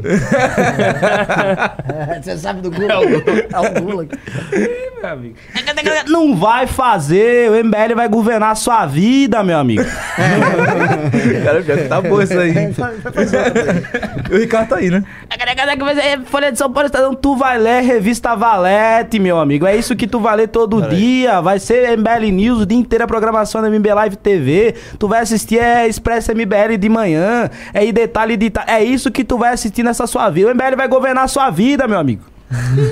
Você tá falando o quê, meu amigo? Tá falando de Jovem Pan? Pera aí, Renan, eu vou, eu vou trocar o título pra Praça é Nossa, daí a gente volta com a análise mais depois, tá, galera? Nossa, olha o, o sim, olha a cara. Olha a cara, olha o chato. Vamos voltar pro programa, irmão. Chato, pô, só chato. Tava em 3,700, tá em quase 4 mil, hein? Tá, tá aumentando a audiência, Não é? Junito. Tava em 3,700, tá em quase Ainda 4 mil. Ainda vai vir o Renato aqui. Ai, tá com 13,9. Aí. Ih, meu amigo. que assim, ó. É, é... é, que eu sou invejoso, tá ligado? É, é que assim, na escadinha da inveja tá o Junito assim. Tá na, no ralo. assim. é, terrível, gente. Assim, o, o, tinha algumas. A gente tem muitas piadas internas no, no MBL Verso, né? Sim. Então, por exemplo, uma piada que pegou, assim. Cuidado pra não vazar aí. Carraton é uma piada que todo mundo sabe. Aí já deu, né? Já deu, então perdeu a graça já. Tipo, eu não faço piada com carratu. Piada com carratu é coisa de gente que. Ih, já deu. É. Por foi, exemplo, foi eu, tempo. eu faço piada. Hoje, uma, uma piada. É que essa é minha, não tem muita graça. Do Vitor Sono. É, a do Vitor Sono é uma... e, e tá boa. Tá não, boa, tá boa. a música ficou da hora mesmo. Ficou boa. Ficou boa. Você já boca adicionaria a música Ainda aí? não, ainda não. é, tá com piada interna, então eu vou cantar agora. Tem álbum Ricardo Almeida, gente boa pra zoar hoje em dia. Vitor Sono, Ricardo Almeida. Hoje em dia, é as pessoas que estavam bem no MBL, né? É, é, vamos diminuir elas. Ah, né? Vamos usar o Arthur Duval. Tipo, ah, pô, já deu, já deu. Ah, cansou. O, o, pô, todos os jornais já fizeram isso. Pra que, que a gente vai fazer isso? É melhor o que? O Ricardo Almeida, que ele tá lá todo intelectual, a gente chega com. Ah lá, chegou. E... Ih, meu amigo. Oh, mas, mas o, o, o Ian. O Ian eu sei imitar um pouco. Ah, meu caro. Ah, o Ian, o Ian assim. Ah, pra imitar o professor Ricardo? Sim, eu sou o Ian, vai. Ah, meu caro, ah, creio que nós estamos. Ah, há, há, um grande problema porque ah, me parece que ah, houve a destruição da alta cultura na nossa sociedade. Ah, o que você tem a dizer, Ricardo? Ih, meu amigo, que houve destruição de alta sociedade, não sei o que, não vai ter. O MBL vai retomar, meu amigo. Você, você vai ser gerido pelo MBL. Ih, meu amigo, vou te contar. Ah, meu caro, ah, me parece que ah, o time do Palmeiras ah, vem enfrentando alguns problemas é agora. Time de Palmeiras que não sei o que, você vai torcer pro MBL, meu amigo.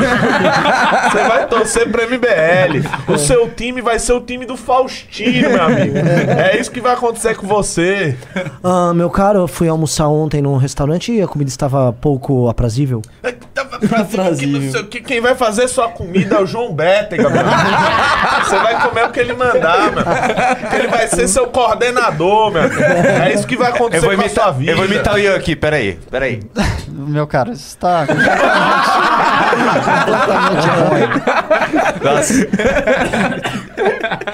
Caralho, perfeito, moleque. Pô, eu achei... E a é Amanda, que a Amanda tá ali, como é que eu imito a Amanda aqui? Vamos lá, vai. Imita a Amanda. Sei lá, tipo assim... Ah, eu vi um homem de cropped. minha defesa, eu ia falar assim: eu não gosto de homem meio bicha. eu não gosto de homem meio bicha, Ricardo. O que você tem a dizer com isso? não gosta de homem meio bicha, você vai gostar dos homens do MBL, né? Os homens do MBL são meio bichas? É isso que vai acontecer com você. Ih, meu amigo, que, me, que é meio bicho, que não sei o que. Isso não vai acontecer, meu. Você vai gostar do que a gente falar, meu O MBL vai governar essa vida, vai administrar esse país, meu amigo. E a direita que se cuide, meu amigo. Já viu o Ricardo dando Vamos pra porra! Quer ver, ó? ele consegue responder de Ricardo tudo. Faça uma reclamação de algo, Bétega. O Ricardo reclamando sobre não ter. Não, não, não, não é assim que funciona. Reclama de algo, você. Eu? É. Pô, não sei, cara. O Congresso do MBL tem pouca mulher. Aqui, Congresso do MBL que tem pouca mulher. Você vai no Congresso do jeito que for, meu amigo. Se tiver só homem, você vai também, meu amigo. Tá muito caro o ingresso pro Congresso. Aqui tá muito caro o Congresso. Não tá caro nada, meu amigo.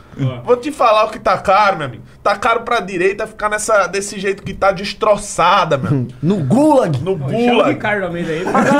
Mas é que a piada não tem que envolver o MBL. Você tem que falar assim, você tem que reclamar de uma coisa do mundo Professor Ricardo, cadê o núcleo do MBL Não é isso, não, gente. Ele faz isso, ele já fez não é, isso. Eu, eu, coisa alguma... Vocês estão é. entendendo? Tem que ser alguma coisa de fora. Ah, nada a ver? É, reclama, ah, por exemplo, da, que choveu em Belfort Roxo, vai.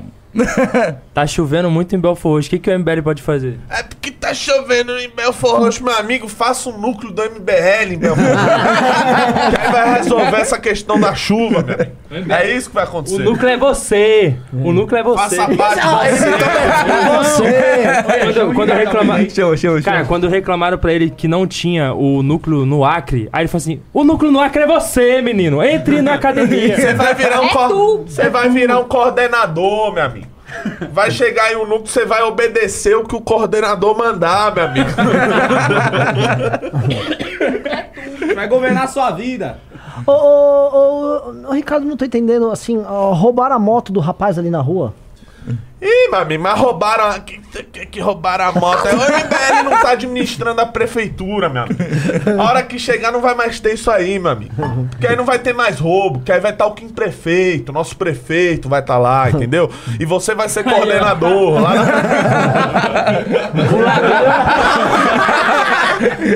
Vai, o ladrão vai pro gulag. Você vai ser coordenador. Vai lá, vai lá. Assim, Ricardo. Vai, tem, aí, vai lá, vai assim, lá. Ricardo, reclame de algum assunto do, de qualquer coisa. Reclama de algo. Ô, meu amigo. ô, o negócio é o seguinte: você acha que você vai conseguir fazer alguma coisa na universidade sem MBL? Existe o direito. Existe o movimento estudantil sem, sem Costenaro, sem Faustino e sem Beta. Ah, não, Então, assim, o que você tem que fazer, cara? O que você tem que fazer, meu amigo? Você tem que entrar no Movimento Brasil Livre já, entendeu? Faça isso agora, entre no movimento, se torne militante, porque aí você vai no estado lá onde você tá, sei lá, em Pernambuco, você vai criar um núcleo de Pernambuco. E vai ser coordenador, não é? E vai ser o coordenador. Não, isso eu não falo com tanta facilidade. Provavelmente você não vai ser coordenador, Porque o né? movimento antifascista Porque- vai descer a Mas Acre, porrada no nos meninos. Não vão, Mas, mas você- mas vocês estão. Não vão, vocês estão forçando demais o meu sotaque. Meu sotaque não é tão forte. Mas é isso que é uma assim. imitação. É suave, é mais suave. No Não é Acre? porque o No Acre, tem coordenador no Acre? No Acre, rapaz, tem, tem, agora tem, né? No não tinha. Na Amapá? Tem, tem no Amapá. Pô, qual que não tem coordenador? Cara, Ih, meu amigo. quase tudo. MBL tá em todo Meu amigo, lugar, tá tomando tudo, rapaz. Você acha que a gente não tem? Nós vamos dominar sua é vida, forte. meu Vai coordenador. Vai Olha, montar o núcleo. se, ó, se, se você for bom o suficiente, meu amigo, você vai virar coordenador. tem, tem um dedinho, eu boto o, de- o dedinho. Você vai virar coordenador, entendeu? Você vai desenvolver o núcleo aí. Mas tem que fazer Em uns academia. três, você vai ter, ter que fazer academia. Em uns três anos, você vai ter um porta-voz. Aí você vai eleger o porta-voz. Aí você vai profissionalizar o núcleo. Quando você profissionalizar o núcleo, aí a gente vai criar um, um sistema de chapas para tomar o movimento estudantil no seu estado, não importa de onde você é. Se você é do Acre, se você é de Goiás, se você é de Pernambuco, se você é do Amapá, se você é do Pará, você vai conseguir fazer isso com certeza. Basta ser persistente. Seja resiliente que você consegue. Meu amigo. Palma. Ô, ô, Ricardo. Não, e às vezes aparece o pessoal falando. É porque não dá pra fazer núcleo do MBL. Vai dar, meu amigo. Você vai virar coordenador. Não, todo mundo que vem com esse papo, todo mundo que vem com esse papo, não dá. Não, não, os caras chegam assim. Não, o cara- O cara chega aqui na live, lá, lá. aí ele fala: Ah, eu sou de Minas Gerais, mas meu núcleo é fraco, não tem nada no meu núcleo. vai ser Aí eu forte, não, eu falo o seguinte: o núcleo é você! Aqui é de Minas Gerais, o núcleo é você, meu amigo. não- você tá assistindo a gente, você acha que vai ter. Ah, o núcleo. O núcleo é você, você é o MBL, rapaz. Você já entrou aqui, você já tá na live. Cara, a- Comece a militar e tal, que vai. Precisa fazer um programa novo na grade chamado Ih, meu amigo. Cara, programação do Ricardo. chamado Ih, meu amigo. E sabe como seria o programa? Seria basicamente assim: a pessoa manda uma reclamação e o Ricardo. Responde com o. MBL resolvendo a...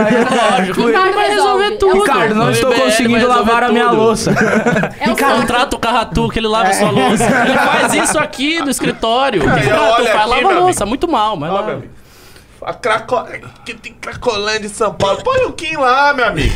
Você vai ver que vai resolver em 30 dias, meu. Se não, você fale com o Carratu, pede seu dinheiro de volta. Fale com o Carratu. É. Se, se, se o Arthur tivesse aqui, ele ia pegar mais uns. uns Mais uns que É, o- ter. o- Aqui, meu amigo. Aqui, meu amigo.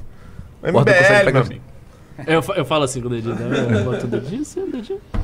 Muito Bom, é isso, Então, recado participação. final Abraço, entre galera. MBL. Meu amigo, recado Faça final: academia. entre no MBL, faça academia. Clube, Revista Valete. Revista Valete, ó, me dê essa revista Valete aqui. Olha só. Me dê. Meu amigo, isso aqui é, o, é pra, pra valer? Isso aqui é o futuro da cultura da direita nesse país. A do meio, a do meio. Se você. Pô, aí tá. tá ficando torto aqui. Se você não assina esse negócio, se você não entra no clube. Você não, você não é meu amigo, você tá entendendo? Eu não tenho nada pra falar com você, cara. Faça isso. Isso aqui é o futuro da militância nesse país. MBL é tudo.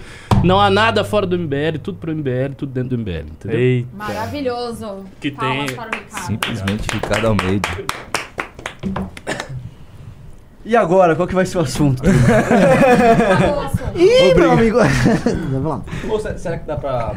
Vai ser a Cracolândia? Ó, lembrando, Obrigado. só aqui olhando pra câmera aqui, ó, olhando pra dois, corta pra mim, que todo mundo que entrar, ah, quer dizer, até o quinto que entrar aqui no, no clube, agora nessa live, vai ganhar a revista Valete autografada por nós quatro. Imperdível, hein? Aí o Imagina sexto, só você ter uma revista autografada por Gabriel Costenaro, nosso popstar. Costenaro. Costenaro, Costenaro. Canta, a musiquinha do, do Não, é Costenaro. que, pô, o Renan falou que tá velha já, a piada. Não, não, não, não. Piada de repetição, você tem que ficar insistindo. Vai, então vai, assim, vai, vai, vai, vai. eu ia falar também, pô, pro nosso colega Faustino aí, o nosso Yanomami. Assim, a, a piada, não, a piada é a seguinte, ó. Pessoal, subam a hashtag aqui e no Twitter, Costenaro Orgulho do Brasil. E a musiquinha, o jingle dele. É o mito, é o mito, é o mito, é Costenaro, é Costenaro. Quantas vezes a gente já escutou essa música dentro do ônibus, né, tentando 77 dormir? milhões de vezes. Poxa, não, vamos parar até virar número um trending topic no Brasil. Costenaro Orgulho do Brasil. Nego Hashtag. tentando dormir dentro do ônibus e lá cantando. Juni da galera. Ah, nem vem com o Júnior da galera. O quê? E Oi? ficou sentido? E, Olha essa Eu resenha. ia te pedir um react pra gente dar uma rodada aqui no Ah, programa. ah, agora você quer deixar o programa bom com reacts? Vamos ver o react aqui. Não, não, esse já foi. Vamos, vamos pra- mudar de tema. Porque a galera já, já vai ficar aqui do que eu falo de armeiro de facção criminosa. Aí vem um armeiro aqui no escritório. Vamos botar o Armeiro dançando lá do Palmeiras lá. Você não tá, lembra do tá na hora de jogador? ler Pimba já. Não, não, não, aquilo é pimba, ô. Vamos, ser, vamos, vamos continuando aqui. ou não? Faustino não é a Nomami, ele é a Moana. Moara. É, vamos diretão aqui, tá gostoso, não tá? Bem melhor. Não, vamos encerrar lá. Não, não vai nada. E Digite 1 se quer que continue a live, digite 2 vocês vão fazer o que o Junito quer, que é encerrar a live. Se, se colocar o título Kim Kataguiri foi na UFSC. Eu vou colocar uma notícia pra vocês comentar e uma fala do Lula. Nossa. Será que ele falou merda? Pra variar? Não. Todo mundo quer continuar. Não, ninguém quer continuar. Só deu um. Só deu um, hein? Bom, Lula tirou a arma da galera. É oficial. Deixa eu ver o que, que é o, o papo. Vamos lá. Olá. Eu vou colocar também o resto aqui que interessa a vocês também, viu? Olha lá. Tem gente. Eu não sei imitar o cara, mas vamos ver o que ele vai falar aqui, ó. Vai, ô, ô Bétega, você que Ô, sabe imitar. tem- sei, não tem sei que o botar O Bétega sabe imitar o Lula, tu não imitou? Você fala assim, a Dilma. Tem uma arma em casa de proteção, de garantia, porque tem gente que acha que ter uma arma em casa é uma segurança. Que a tenha. Mas a gente não pode permitir que haja arsenais de armas na mão de pessoas. A gente não pode permitir. Eu disse ao companheiro Flávio Dino que eu era contra, eu sou contra. Eu já participei de uma campanha do desarmamento nesse país. Recolhemos milhares. Vamos lembrar que. Só quer lembrar, Renan, que ele fe- fez uma campanha de desarmamento, a população votou pra continuar com arma e mesmo assim ele Ele recolheu. tomou um pau na urna e aí ele meteu um decreto. E aí também tem um negócio, né? O Congresso, que poderia derrubar o decreto, derrubou nada. de armas e a gente não tem nenhuma informação de que essas armas que estão sendo vendidas são para pessoas decentes, honestas, sabe, que querem só se proteger. Porque a gente não sabe se é o crime organizado. tá Pausa aí, vai. Ah, aí, Pelo aí, amor de aí Deus. forçou. Você tem que fazer a requisição com a Polícia Federal, velho. Assim, o Lula, o Lula tá tirando onda com a Polícia Federal fazendo isso. É um processo super chato pra rolar aí. E como se o crime organizado não conseguisse arma do Paraguai, Exato. né, Renan? O Vai no crime consegue arma, Paraguai, eles pega as precisam disso. armas. Daí outra coisa, isso aí faz parte de, uma, de um programa que eles lançaram agora, Renan Santos. Vou Hum. colocar o pessoal ler. É, é um pacote, deixa eu ver o nome aqui. É o PAS, Pacote da Democracia. É, um- ó, Nossa, olha só. ah, qual pa- Tá conseguindo ler? Tô, tô. Quer que eu leia ou você lê? Ó, o presidente Luiz Inácio Lula da Silva e o ministro Flávio Dino da Justiça lançaram nesta sexta novas medidas de segurança pública que vão além do decreto que restringe o acesso a armas de fogo por pessoas físicas. Ah, não, eu, eu li errado já. O chamado Programa de Ação na Segurança ainda tem o Pacote da Democracia, com punições a quem atentar contra o Estado. São dois projetos de lei que começaram a ser discutidos pelo governo logo após os atos de 8 de janeiro, que culminaram com a invasão e a depredação da sede dos três poderes em Brasília e atingem grupos classificados pelo governo como movimentos antidemocráticos. Quem que são os movimentos antidemocráticos que ele cita? Não, não, essa essa- é uma pergunta interessante. Fica porque, assim, vago, né? É absolutamente vago. Daí a lei fica vaga e daí pra interpretar a lei como é que Qualquer fica, um. né? A gente é chamado de fascista por todos eles. É, A então. gente então é um movimento de democrático. É, um dos projetos estabelece, por exemplo, pena de até 40 anos de prisão para quem atentar contra a vida do presidente do país, Tá, e o que do seria- vice, do presidente do Senado, do presidente da Não Câmara dos Deputados, dos ministros do, tri- do Supremo Tribunal Federal e do Procurador-Geral da República. Outro permite que um juiz peça de ofício o bloqueio de bens envolvidos, dos envolvidos sem a necessidade de pedido formal. Os textos serão enviados ao Congresso se Nacional. O cara, se um cara invadir a casa de um cidadão, ele vai lá, deixa o cara como refém, bate, Sim, rouba, faz esculacha. tudo. Quanto que o cara fica de. Quantos anos? Nada. Ele nem é pego, velho. Mas para ele tem que ser 40. Pra ele, um juiz, não precisa nem no devido processo legal, ele pode de ofício bloquear os bens das pessoas. É, com uma canetada só. É. Você não tem acesso à arma. Ele pode ter o segurança pra caramba. Mas, ó, que quiser. o que tem que ver também é classificar, né? O que, que, é essa violência contra o ministro, contra o Lula, né? Tem que olhar com calma essa lei, ver como é que tá escrito lá, porque assim, violência você pode tornar aquilo lá muito relativo, né? O que para mim pode ser uma violência para um cara de esquerda pode ser que não seja e vice-versa. E aí, o que, que vai acontecer? O que fizeram né? contigo na UFSC não foi nada. É, pros certo? caras à esquerda não é violência. Pra que fizeram você, comigo. Você não, não, foi nada. Eu apanhei de seis pessoas lá, não foi violência. No... Quando a gente vai debater com eles, questionar, é violento. Lembra que eles e, falam é. isso? E tem um ponto aqui. Às o que, vezes que eles você... chamam de atentar contra a vida? Que esse é o ponto, né? Que é legal ver o dispositivo. O que, que é o atentar contra a vida deles? Por exemplo, se você. Quando alguém abordava de forma, vamos dizer. dura o Bolsonaro no cercadinho isso era atentar contra a vida dele? Óbvio que não é. Eu não estou fazendo uma pergunta que é retórica, mas às vezes é vago o suficiente para qualquer abordagem próxima de uma dessas figuras você seja considerado um, vamos dizer, um ofensor em vias de cometer um assassinato. Sim, lógico. Entendeu? Então, assim, eu não sei. Eles costumam. As estratégias da, da, da esquerda é sempre ser vago, porque o vago gera o espaço para interpretação subjetiva do agente do Estado, que a gente falou antes, e o agente do Estado costuma sempre decidir numa determinada linha. E qual que vai ser a estratégia da acusação? Sempre fala que você tá tentando matar o cara. É, vai falar, pô, atentou contra a vida. Eu até vou contar uma história para vocês que entra um pouco nisso, que foi um político que eu questionei no ano passado, que foi uma mulher, na realidade, a deputada Mara Lima, né? Sim. Pela minha sorte, quando eu fui questionar essa mulher, tinham várias pessoas filmando de vários ângulos diferentes. Um certo dia eu tava em casa lá, chega um oficial de justiça na minha casa. E o cara chega com uma intimação criminal. Deu caramba, cara, o que, que eu fiz para receber uma intimação criminal? De, logicamente, você tem que ter acesso ao inquérito para poder ver o que se trata. Eu fui ver o que se tratava, um, uma mulher que eu questionei, e depois eu questionar, ela mandou os caras ir pra cima de mim para pegar o meu celular e os caras praticamente me bateram com eu no Sim. chão lá. Né, um vídeo que já faz quase um ano aí que foi feito. E você era o agressor. E, e daí, e daí ela, daí ela me processou no criminal, que foi uma ação penal privada, né, por injúria né, alegando que eu falei coisas para ofender ela que eu não falei, né, que não tem na gravação, não tem lugar nenhum. E para piorar, ela ainda falou no boletim de ocorrência que eu cheguei a puxar ela pelo braço, como se eu tivesse feito qualquer tipo de, de agressão contra ela. Então, então para você ver assim, é, às vezes vai uma pessoa é, questionar o próprio Lula ou ter alguma fala um pouco mal colocada, né? E daí essa pessoa não tem meios de provar de que ela estava com a razão, como eu tive naquela ocasião, porque eu provei, né, que, que eu não puxei ela pelo braço, que eu não xinguei ela ou algo do gênero, e daí essa pessoa ela pode parar na cadeia com uma pena de 40 anos. Mas é o que o pessoal faz, eu, eu dou um exemplo, nessas nessa, no papo do gás do Uber. O sujeito, que é o motorista do Uber, não tem medo de se defender. Aí vem uma feminista malandra, geral, lacradora de Twitter. Ah, e ele colocou um gás no carro pra. E, e o gás não afeta ele, né? É, é, assim, é cada papo furado. Só que pega com algumas pessoas. Deixa eu falar um negócio, Junito. O pessoal no chat tá alertando que o Slap tá atacando a Volkswagen. E tem outro ali também, que ele falou. Casa de Bahia? no News? A Casa de Bahia? Não, não, não, vamos atacar, vamos defender, Para. vamos defender agora. Porque ontem a Jovem Pan foi super prestativa. A Jovem Pan deu em pouquíssimo tempo o caso do Klaus, assim como levou a público o caso do Bétega. A Jovem Pan tá fazendo cobertura jornalística séria sobre as coisas, ela tá indo com a verdade dos fatos. Eu, quando a, quando a Jovem Pan eu criticava, critiquei. Hoje tá agindo de forma muito correta, elogio e vamos defender contra o Slap, até porque o Slap é freguês nosso e freguês não tem que ter dó. Vamos, vamos fazer como? Fazer uma postagem e o pessoal marcar numa postagem nossa ou vamos no. Eu acho que tem que escolher perfil? uma postagem da Volkswagen e a gente. E agora. Vamos lá. Volkswagen. Escolhe a, a postagem já pra gente ir. Deixa eu só ver qual que é o endereço da Volks que o Slap tá atacando.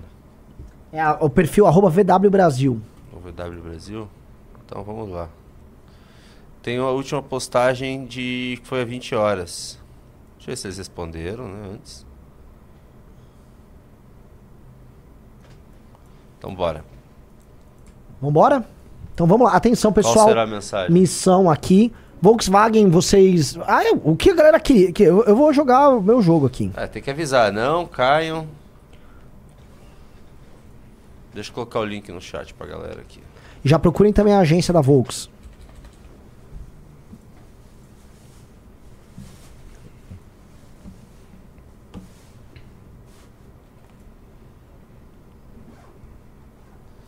Bom, link da postagem, galera, aqui do Twitter está.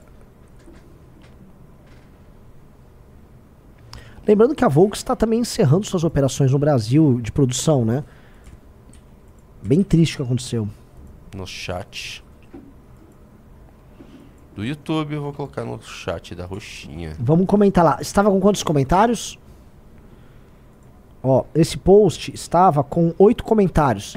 Vamos para 300 comentários, galera. Vamos lá. Se bem que depois da cala do Polo, será que eles vão querer arrumar outra briga? Exato. Pegou muito. Assim, as vendas. Destruiu as vendas do Polo. Polo. Destruiu. Dá para relembrar isso. É. Dá para lembrar isso. Bem, bem pensado. Deixa eu colocar aqui pro pessoal ver a postagem. Essa aqui, galera. Vamos. Vamos lá. Colocar um recadinho.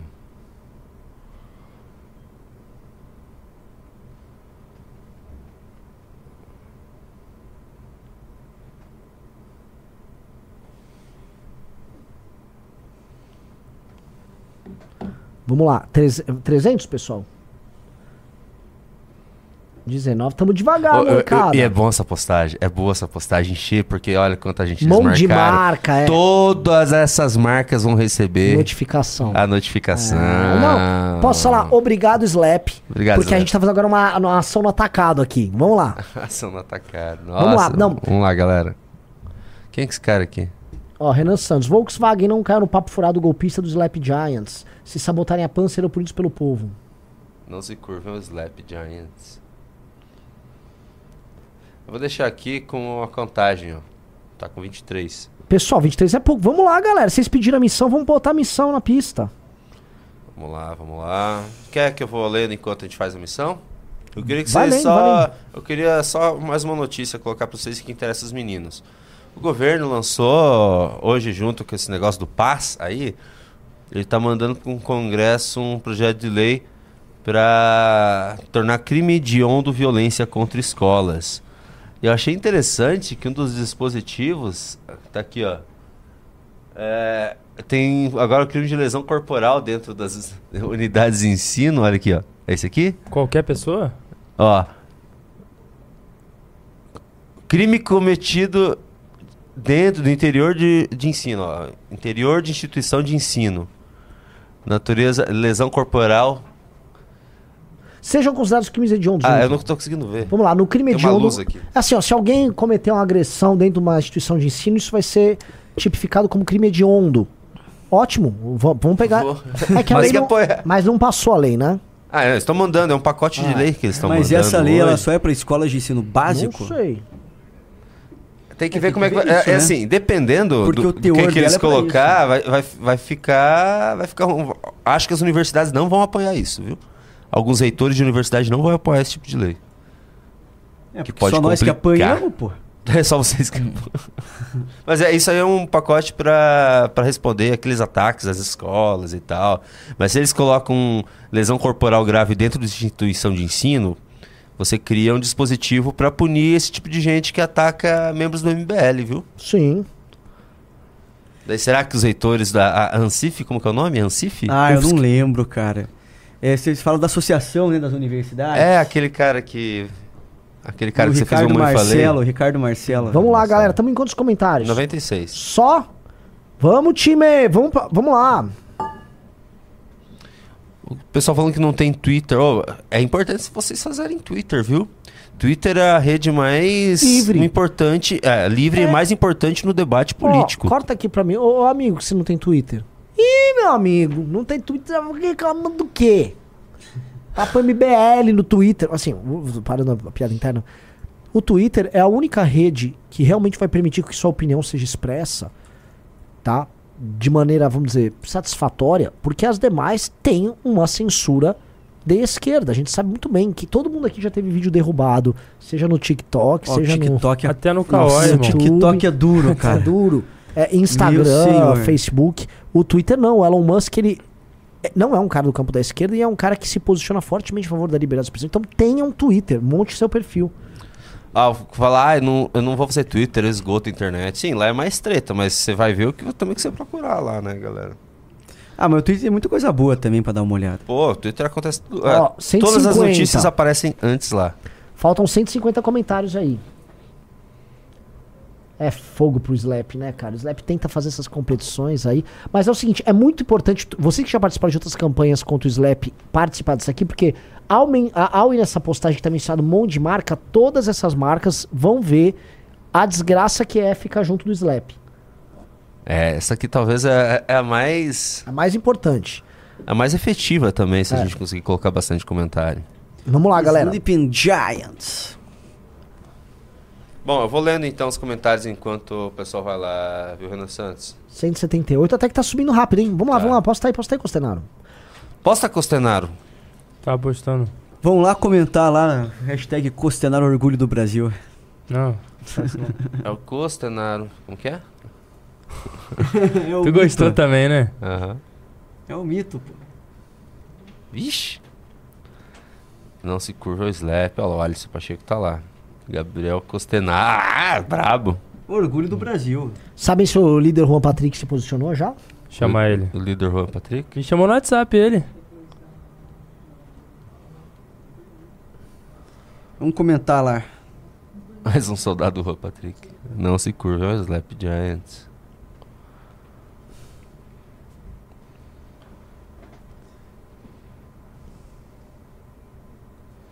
Olá. Isso aí, a galera tá participando. Descubram a agência de propaganda. Aqui é a tropa do Rua Patrick. Quem é a agência de digital da Volks? Tentem pesquisar aí, galera.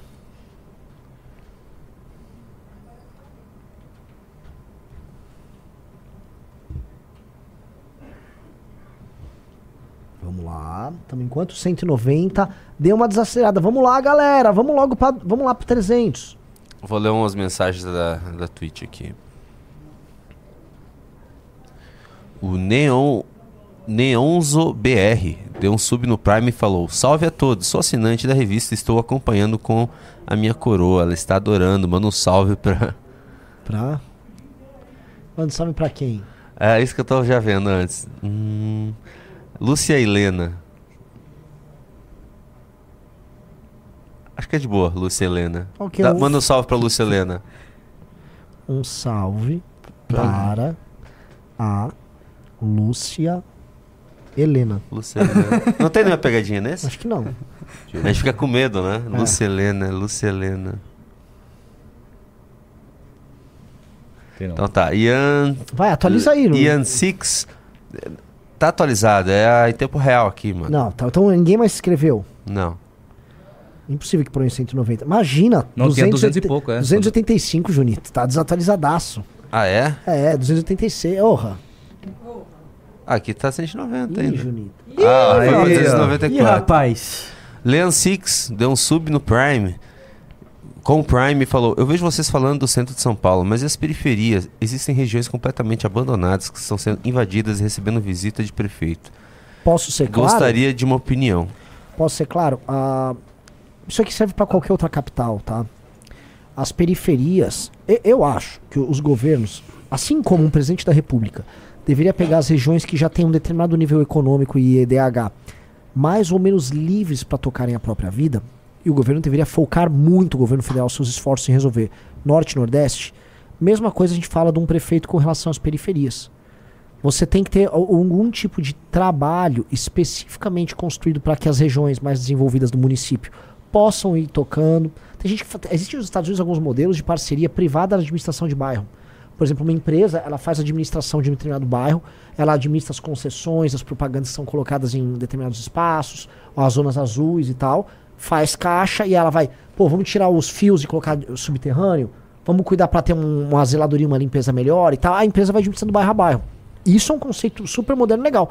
Onde o poder público tem que olhar e focar?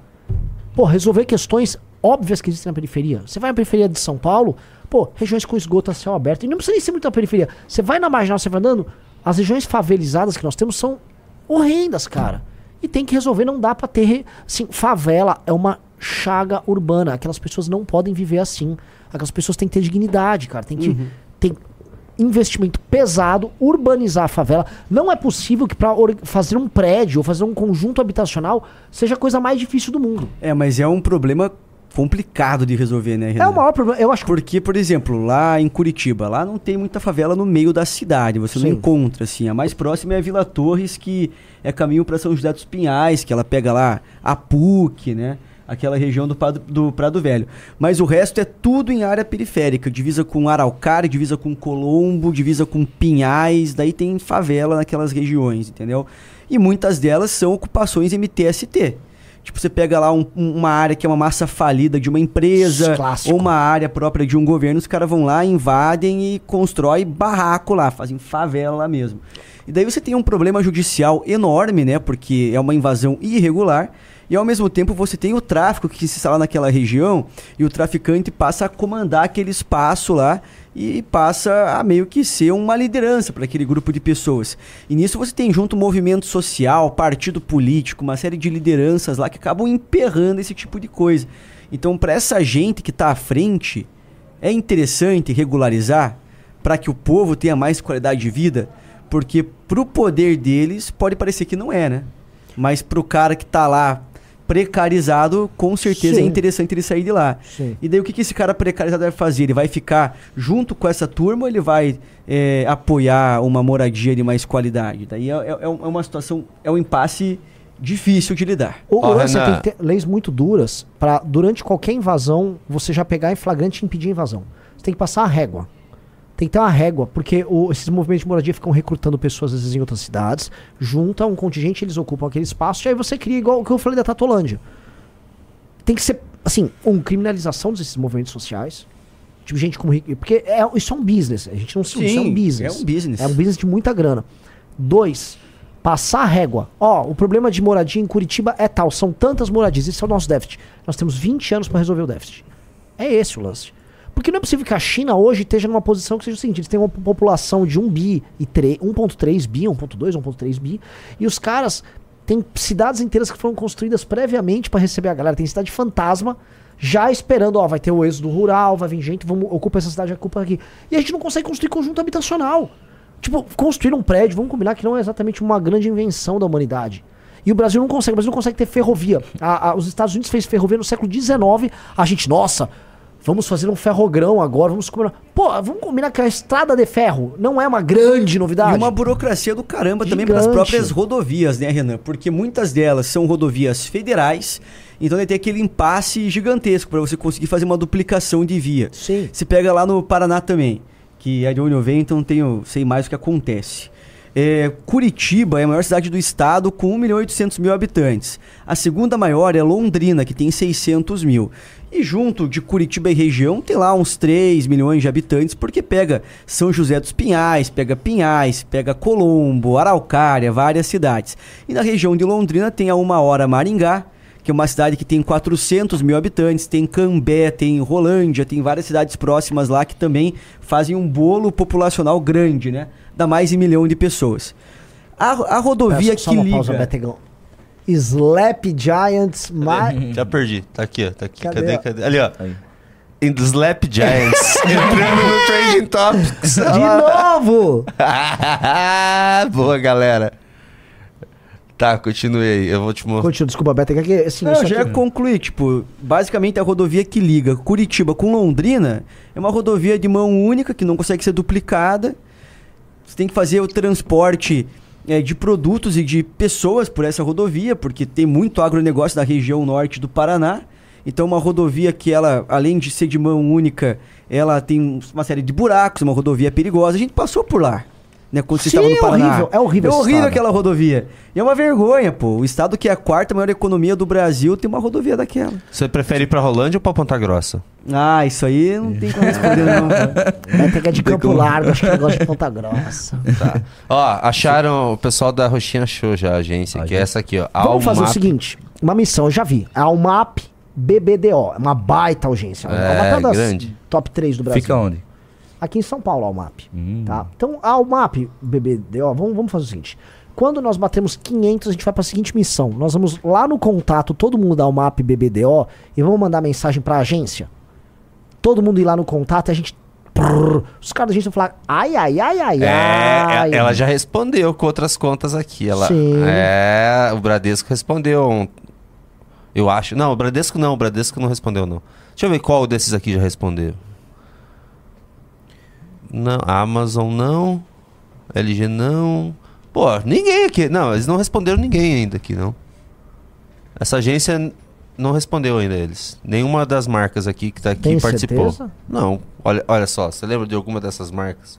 Tem que ver, o Sleeping Giants montou uma lista das empresas, das 100 empresas que eles... Às vezes colocaram CNA nessa lista, CNA nem foi. Ah, é? É, eles colocaram dane-se, eles só colocaram pra poder dizer que é Sim. 100 pra poder lançar o produto deles lá. Nossa. Que eles iam, quando chegasse a 100 empresas, eles iam lançar o Clube Slap. Daí a gente, pô, cara, Ô, a gente atrapalhou o negócio. Diz que a- a- a- ocultaram meu comentário, é isso? Ih, Sério? Então, com- tá com quantos ali? 400 e? 437. Aonde você comentou? E quando vocês dão uma olhada aí, vou pedir aqui um- um- uma coisa pro pessoal. Quem é do Centro-Oeste, comece a nos mandar denúncias aí a respeito da sua cidade, se tem ocupação, ah, alguma universidade que, que tenha pichações, porque provavelmente os inimigos públicos eles vão estar presentes no Centro-Oeste, na nossa próxima aventura, que hoje é nosso último dia, basicamente, em São Paulo. E outra coisa, nós dependemos estritamente da doação de vocês. Hoje mesmo veio um, um cara aqui, vou mostrar pra vocês. E ele nos doou essa GoPro aqui, ó, pra gente poder utilizar no peito. Deixa eu mostrar com a câmera. Esse aqui, ó. E ele é um cara que é assinante do clube e da Valete. É uma pessoa de um ótimo coração. Não, Exato. é um, é um- é um outra, mito. exata, exatamente. E outra coisa, a gente Tipo falou que, assim. que ia ter que, que ter suspensória, ter que colocar no peito. Ele já mandou completinho com tudo, até com, com cartão SD. Qual que é o nome dele? Ele é o Eduardo. Manda Então, um beijo pra ele. Um abraço, Eduardo, pra você. Ah, o Beto mandou um beijo já. Não, o Faustino que mandar. Agora deixa eu falar um negócio, rapidinho, rapidinho. Olha só, a Volkswagen ocultou meu comentário. Sim. Ocultou mesmo? Ocultou. Aham. Ocultou, Volks, mas isso é bom. Qual o comentário? Eu tô vendo É, é o comentário que eu botei a foto lá do, do, do evento, uma dessas paradas aí. Ah, eles vi. ocuparam. Ou seja, já viram. Já, vi viram. essa é notícia boa. Já viram, já. Eles já estão. A agência lá, o MAP tá. Bé, bé, bé, bé, alerta, alerta. Muitas pessoas estão. Alerta MBL. Agora, eles já sabem que o Slap Giants tá. tá atrapalhando a vida deles. O Volkswagen, tá? Alguém. Coloquem nos comentários, mandem, postem o nosso link nos comentários. Fala, Volks, assista. Assistam. Pode crer. Assistam É que. vo-. Ó, Volkswagen, tá? Atenção pra vocês, vocês estão agora vendo isso aí, tá? Volkswagen, agência que administra Volkswagen. É, temos nada contra vocês, não, tá? É só não se juntar ao Slap. É só não entrar nessa campanha de perseguição à imprensa brasileira que o Slap Giants toca, que tá tudo bem. É só isso. Tá tudo bem. Nem precisa se preocupar.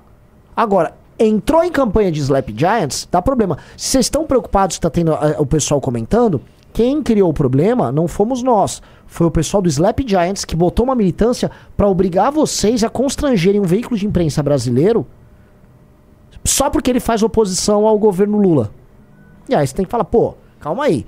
Volkswagen é uma empresa séria, tá na Alemanha. A Alemanha é uma democracia sólida. Essa empresa na Alemanha que atua lá com uma democracia sólida vai ficar aqui agindo como se fosse um, um puxadinho do governo federal? É ou não é?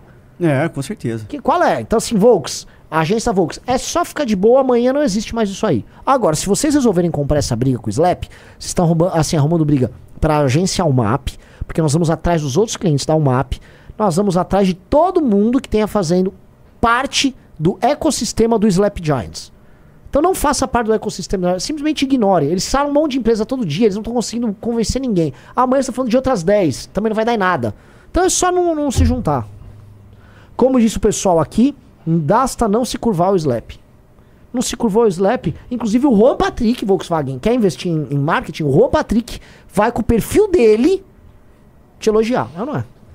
Pô, que elogio maravilhoso, né? O Gustavo BR mandou 5 reais. Vou mandar umas duas e-girl lá pro escritório do MBL pra ver se essa live não sai rapidinho. Caralho, mano, vou, eu tô com medo já, já vou embora.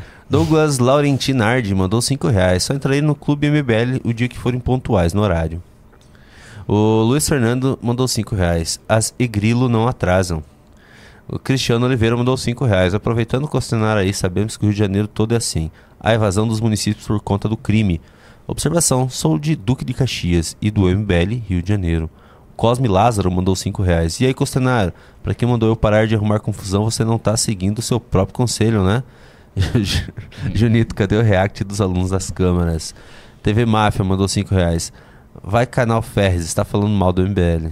Sei lá Dane-se que é esse cara aí. É um bosta. Fabiana Souza mandou 110 reais. Um baita pimba. Um pimbaralho. Beijo grande. Fremon. Renan, qual a sua opinião da internação compulsória? Pois tenho muito receio sobre o retrocesso de voltarmos a políticas públicas sanitárias do passado que foram todas falidas. Tipo, Eram depósitos humanos. Olha só, é, um dos maiores erros que o Brasil cometeu foi acabar com as políticas manicomiais. Óbvio que existem exemplos horríveis. Existe a, história daquele famoso famoso uh, internato, hospício horrível, assim, coisas horrorosas que já aconteceram lá. Já vi fotos, tem, tem histórias horrendas. Posto isso, muitas coisas horrendas aconteceram no passado, mas elas não justificam você adotar políticas públicas ruins. As políticas antimanicomiais e as políticas anti-internação, por exemplo, de usuários viciados que estão morrendo em crack, são políticas que não só destroem a vida do usuário, como também destrói o ecossistema urbano que eles acabam destruindo. Então, assim, pelo amor de Deus, somos favoráveis sim à internação compulsória de usuários de crack, que com o laudo médico fique óbvio que eles não têm condição de se autogovernarem. O usuário de crack que tá morrendo ali, que tá, ele rouba pra sobreviver. Antes ele faz pequenos bicos, ele vende tudo que tem na família, vai pra rua, rouba o que ele pode, depois ele não consegue nem mais roubar, que ele vai virando um vegetal. Aí vem um ongueiro e começa a dar uma marmita pro cara sobreviver, dá um cachimbinho ecológico. Que isso? Tem que internar essa pessoa. Agora que eu tava vendo, o Slap Jazz não tá colocando tipo 60, 70 comentários nesses posts de ataque. E é sempre o- tipo uma pessoa escrevendo 10 vezes aquela É. hashtag, meio que robozinho. Ih, tão fraco, hein? Tá flop. Tá flop. Ah, assim, a gente não é flop, não. a gente não é viu? flop, a gente é por perfis reais. Outra coisa, isso tá chegando em todos esses arrobas aí. Todo mundo vendo. Gente, o que, que é Slap Giants?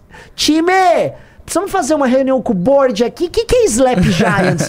Pessoal, quem é Juan Patrick? Imagina assim, o Juan Patrick lá, lá em Montes Claros, norte de Minas, o menino, filho de um pedreiro, o menino, sabe, saiba, Juan Patrick, que alguns dos homens mais ricos e mais importantes do Brasil estão debatendo você nessas mesas poderosas. O pessoal da Latam tá. Quem diabos é Juan Patrick? Não, não, não tem nada a ver com você, é o Slap já. O que, que é Slap já? Ó. O pessoal comenta. Deixa eu mostrar os comentários na tela aqui. É. O Vértice tá. Tá brabo ali o Vértice.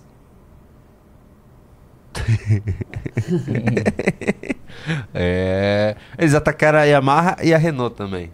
Eles estão tentando ir pra mu- marcas de carro. Várias, é, várias porque, marcas. é, em geral, são. É, vê, se são anúncios de rádio e TV. É rádio. Vai lá. Qual foi rádio ou TV? Eles estão falando que é uma. A, a Jovem Pan da, de Brasília. Eles estão atacando a Jovem Pan de Brasília. Com a Yamaha? É, com, com todas essas daí de carro.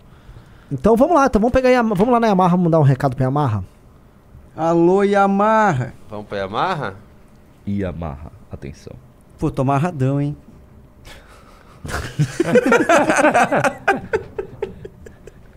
Olha lá, Yamaha. Olha lá. E- Vamos ver, tem 20 comentários. Vamos ver os comentários ali no, no Slap. Olha lá, olha lá, olha só. Ah, é só uma. Vamos marcar, olha é- só. O RJ e Costenário. Então vamos lá na Yamaha. A Yamaha vende moto que atende assim o bom e velho motoboy brasileiro, tá? Que não é de esquerda. E vende moto pra quem faz. Eles ficam botando imagem aqui de. blá, blá, A galera que faz o motocross. Ninguém no motocross é de esquerda. essa aqui é? Ninguém no motocross. Essa primeira? Vamos lá. Deixa eu pegar o. Deixa eu ter que diminuir isso aqui pra poder ver os comentários, né? Não se curvem à pressão do Sleeping Giants. O MBL tá subindo também, né? Vou diminuir a câmera de vocês aqui, ó. Do momento? Hein, Aí, Tá com cinco comentários essa postagem. Deixa eu, deixa eu colocar o link aqui Vamos pra vocês aqui irem. Vamos ver o que o povo comentou.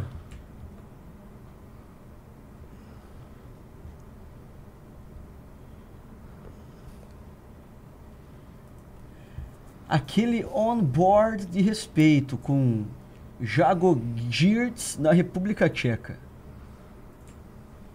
Cadê essa postagem aqui? Vamos lá. Eu vou colocar aqui no chat. Pô, quem gosta de esportes com motos é Arthur Mamãe Falei, né? Sim. Ele é fã. Mas ele anda de Honda. O Brazilian Poker Players mandou assim. Porque, a Yamaha tem que patrocinar. Sabe por que o o japonês não tem sua moto roubada? Ele compra e amarra. cara é bom, hein? Nossa senhora. Vamos deixar quantos aí na Yamaha? Nossa. Duzentinho? Vamos de duzentinho? Só pra dar um, um avisozinho? Eu tenho umas piadas de tio também pra contar. Deixa quieto. Vamos, vamos Sério que você ainda vai contar elas? Thales Namura não, mandou 10 reais. Não mais. Se o chefe fala que não, a gente fica quieto, pô. Thales Namura mandou 10 reais. O governo enviou ao Congresso projeto de lei que torna crime hediondo os atos de violência contra instituições de ensino. Será que tem a ver com os inimigos públicos? Com não, certeza não, né? Não, não. Você acha? Imagina. Não, aquilo ali, é, é, realmente não. Ali é, é sobre aqueles atos lá do, dos ataques nas escolas. Mas como eu falei, um dos dispositivos ele, ele pune lesão corporal dentro da instituição de ensino. Já tá com 60. Ai, ai. Aí imagina se acontece o seguinte: agridem um dos nossos, um dos nossos se defende, quem que vai se ferrar? É, é daí é. Aí. Aí apertou. Aí apertou, né? Apertou. Piá. A pergunta. Pode ele, pichar? Ele, ele qual é a roupa da Yamaha aqui, ô, ô Junito? Qual é a Yamaha Brasil. Brasil. Yamaha Brasil. Yamaha Motor do Brasil. Yamaha Brasil. 79 comentários. Morrazos mandou 10 reais. Que porra é essa de, desse pessoal mal intencionado de personificar o Estado Democrático, cuspindo mais uma vez no artigo 5 da Constituição? Que? Entendi. Que ele tá, tá falando, falando do negócio é, de comissionado? É, não, ele tá falando do, do desse, desse projeto de lei aí de, que torna, vamos dizer, essa pena absurda para qualquer um que ataque ah. um. Qualquer atentado à vida de um. Vamos dizer, um alto. alto cargo da República, ele é um ataque contra a democracia, como se eles fossem a democracia. Ah, deixa eles fazer esse tipo de lei, um dia a gente vai estar tá lá. Meu o... amigo, o MBL vai estar tá lá. Aline Lisboa mandou 20 reais. Vocês poderiam investigar cursos dados dentro do judiciário sobre inclusão. Chuto que possa ter muito dedo dessa galera de agências de publicidade canceladoras. Com Nossa, com certeza. Se eu pegar. É, é, que assim, eu não quis arrumar essa confusão. Eu peguei tanta declaração. Ah, de desembargadores aqui, cara. Meu 124, Deus do céu. hein? Alexandre Mazuco mandou 5 reais. O ML deveria incentivar o pessoal do clube a prestar os concursos para poder ocupar esses espaços. Gosto da ideia. Delta Frost FPS mandou 5 reais. Bétega, o mais lindo do MBL. Quem que falou? Delta Frost. Então, é um rapaz, é um rapaz bonito. Ih, então não quero. ele pediu pra você engravidar ele. É, mas não tem... Manda um beijo pra ele, Pia. Manda um beijo não, pro cara. Não, só, pra, só pras mulheres eu mando beijos. Um abraço então pro cara. O Movimento abraço, Brasil... parceiro. Tamo junto. O Movimento Brasil Livre Pará mandou 5 euros. Ô, louco, tá, tá bem, hein, Pará? 5 euros equivale a 1.500 reais. Eu sabia que tinha euro no Pará, não, bicho. é, velho. Renan, em geral, os inimigos públicos podem ir verificar o dia a dia de repartições públicas? Ah, seria maneiro, hein? Mas aí, se a gente... É, é zoado aí. É mais zoado. É mais complicado. Tá com medinho. O FOAC é mandou 5 reais. Tem condições de fazer no Brasil igual a El Salvador? Digo algo prático em pouco tempo. Ou pelo tamanho do Brasil, o ideal seria ir estado por estado. Ah, eu não sei. Porque o Brasil não tem autonomia nenhuma nos estados, pô. Faz nada. Thales Namura mandou 5 reais. Queremos já a banheira do Tutu com loiras Piadas com hum. áudio Ucrânia. Novidades. Anderson Silva mandou 10 reais. Referente aos problemas dos concursados, todos os exemplos citados seriam resolvidos se de fato a lei dos servidores fosse aplicada em sua íntegra. Porém, aqui a lei só existe para quem é contra a ah. cúpula. Mas é, meu amigo. TF e MP mandou 5 reais. Por favor, vejam sobre o filme da Barbie. Vi com as minhas filhas, tendo elegido gênero no filme inteiro, chega a ser nojento. O filme é 100% militante. Mas é.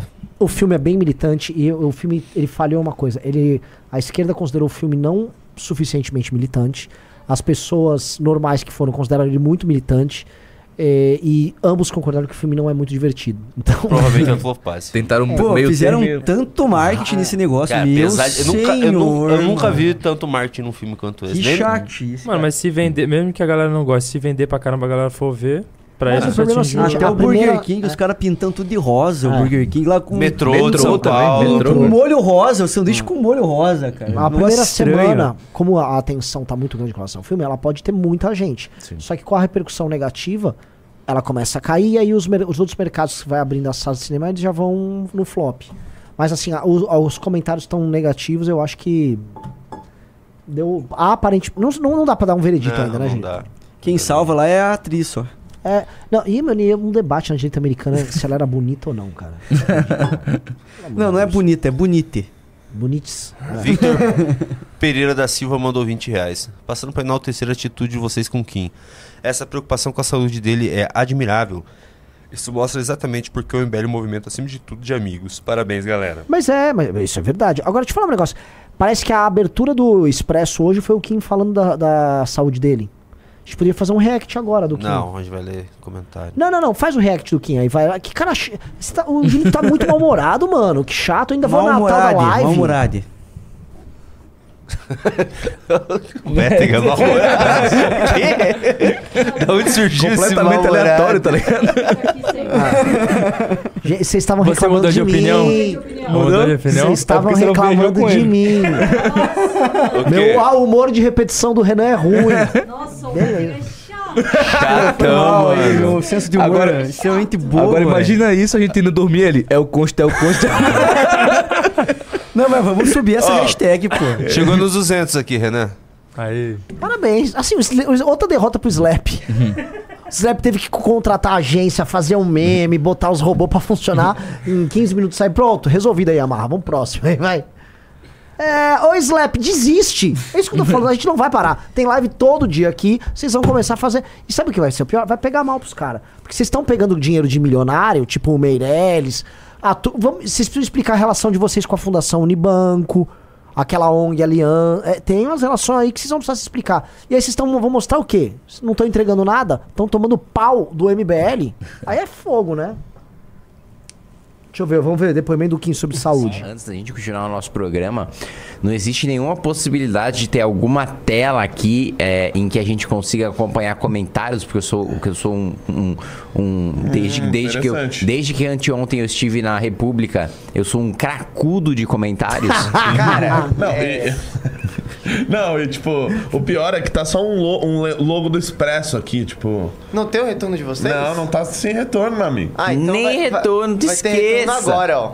Agora Ó, tem retorno. agora tem. retorno. Agora tem Tá com os assim. comentários aí também. Pô, mas assim, botar com... Ah, eu quero ver a voz mano. Aham, tá bom. Vamos ver. Cadê? E, e, assim, muitas vezes, sempre, sempre, eu me lembro, eu fui chamado várias vezes para dar entrevista na TV Gazeta, né? Com a querida Maria Lídia Flandoli. Ah, eu já sei como é que é. Maria Lídia Flandoli. E ela, ela mesma já falava pra mim: Olha, quando você quer enfatizar uma coisa, Ah, tá. olha, olha pra câmera. Né? Quando, quando você quer, vai lá, fica tranquilo, olha, é assim, TV é assim e tal. Só que eu ficava desconfortável, tipo, meu, porra, Maria Lídia, tô conversando com você aqui, vou ficar olhando pra câmera. Então eu sempre tive essa, eu sempre tive essa essa dificuldade assim porque eu acho meio esquisito, parece meio artificial assim, mas assim, eu entendo que é assim, é normal. É, por- é por o que precisa ser feito. É por isso que antes do início desse programa eu estava em discussão com o nosso diretor de arte, Lobato Lobatovic, pra gente usar o modelo da mesa aqui, porque aí pelo menos as pessoas ficam se conversando. Agora, quando for só eu sozinho, ok. Aí as câmeras tal, mas geralmente eu fico mais olhando pro, pro operador baiano, o que faz com que eu fique tipo meio Tonho da Lua, assim, né? Tonho da Lua. transmissão. meio olhando. Ele foi, ele foi tomar uma cachaçinha com a galera e aí ele Pô, mas gravou tá um vídeo e a falou, ó, aqui. quem, quem não. É, como é que é mesmo aquela que você fala pra, que você não você vem- fala pra corno? Tá aquele começando a negócio? ver no bar, Será? é, Eu quem não dá preferência abre pra concorrência. Quem não dá assistência, Assistência. abre pra concorrência, isso. Aí deu essa frase de corno lá pra mim e. Enfim, você teve sabe rivalidade e tal, você tá- mas nós somos amigos, né? É óbvio que eu não sei a minutagem. Só pediu pra eu colocar, não sei a minutagem. Rapaz, que cara agressivo. É só achar a minutagem. Que não precisa ser. Tem- é só, Cara, a, cara gente só tem, a a gente só tem a opção É de ver a minutagem ao. Sabe, sabe quem fica agressivo assim? Quem tá tomando suco. É verdade. Quem toma suco fica Uou, agressivo. look at him! Então eu sou like o que- o que que eu a sou? galera O que que eu sou? to take the juice. Eu não sei a minutagem, Renan. É muito bem.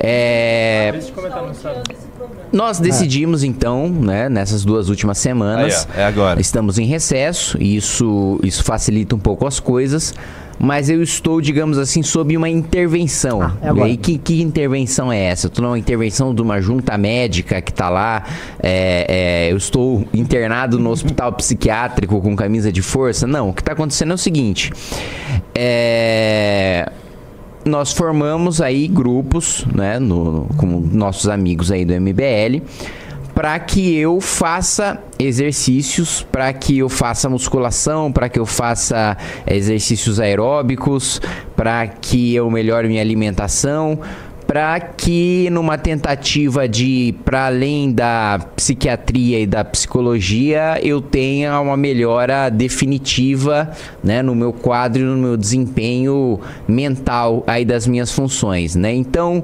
essa semana toda de manhã eu fui para academia com o Renan. Na semana passada o Lúcio que é um dos meus assessores e que é um, um- divide apartamento comigo lá em Brasília também foi lá junto comigo tal, dar essa motivada, desse treino tal, pra ver se a gente melhora a situação de uma maneira geral. Enfim, tudo isso para dizer para vocês que eu tô nesse processo, eu tô começando esse processo. Espero, eu tenho um problema e eu admito para vocês que já teve, já teve é, é, tempo que eu fiquei, sei lá, seis meses correndo assim quase todos os dias. E já teve um período que eu fiquei fazendo musculação lá dois meses seguidos. Eu tenho problema de dar continuidade, né, a, a- a essas atividades físicas, a coisas relacionadas à minha saúde, né. Eu sou mais disciplinado em relação a trabalho, em relação a estudo e etc, mas em relação a cuidados pessoais eu sou mais desleixado, né. Então, só para dizer para vocês que, enfim, essa intervenção começou. Eu não sei se vai dar certo, né? É, sei que meus amigos estão se esforçando muito para tentar fazer com que isso funcione, para que, que isso dê certo. E que basicamente é isso, né? Então vocês vão aí tirar sarro e tirar cortes aí, às vezes a minha fala meio embolada ou enrolada aí por causa de um, de uma- de um aumento temporário aí de dose de Rivotril casado com uma faringite, mas nós estamos aí firmes e fortes, inclusive ontem à noite, aproveitando que vocês já colocaram ali, como sempre, né, um puta de um bait aí no título da live. é, ontem à noite eu tava na reunião com apoiadores de 150 apoiadores paulistanos, né? Falando sobre a estratégia que a gente tem de mapear os principais problemas da cidade, de trabalhar nossa comunicação, de fazer essa mescla, né? Porque a minha comunicação vai ter que mudar.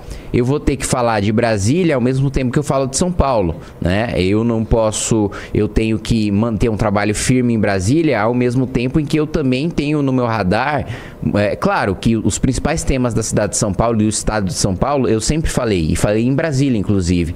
Principalmente quando a gente tem disputa sobre orçamento, né? Que a gente é sempre muito injustiçado.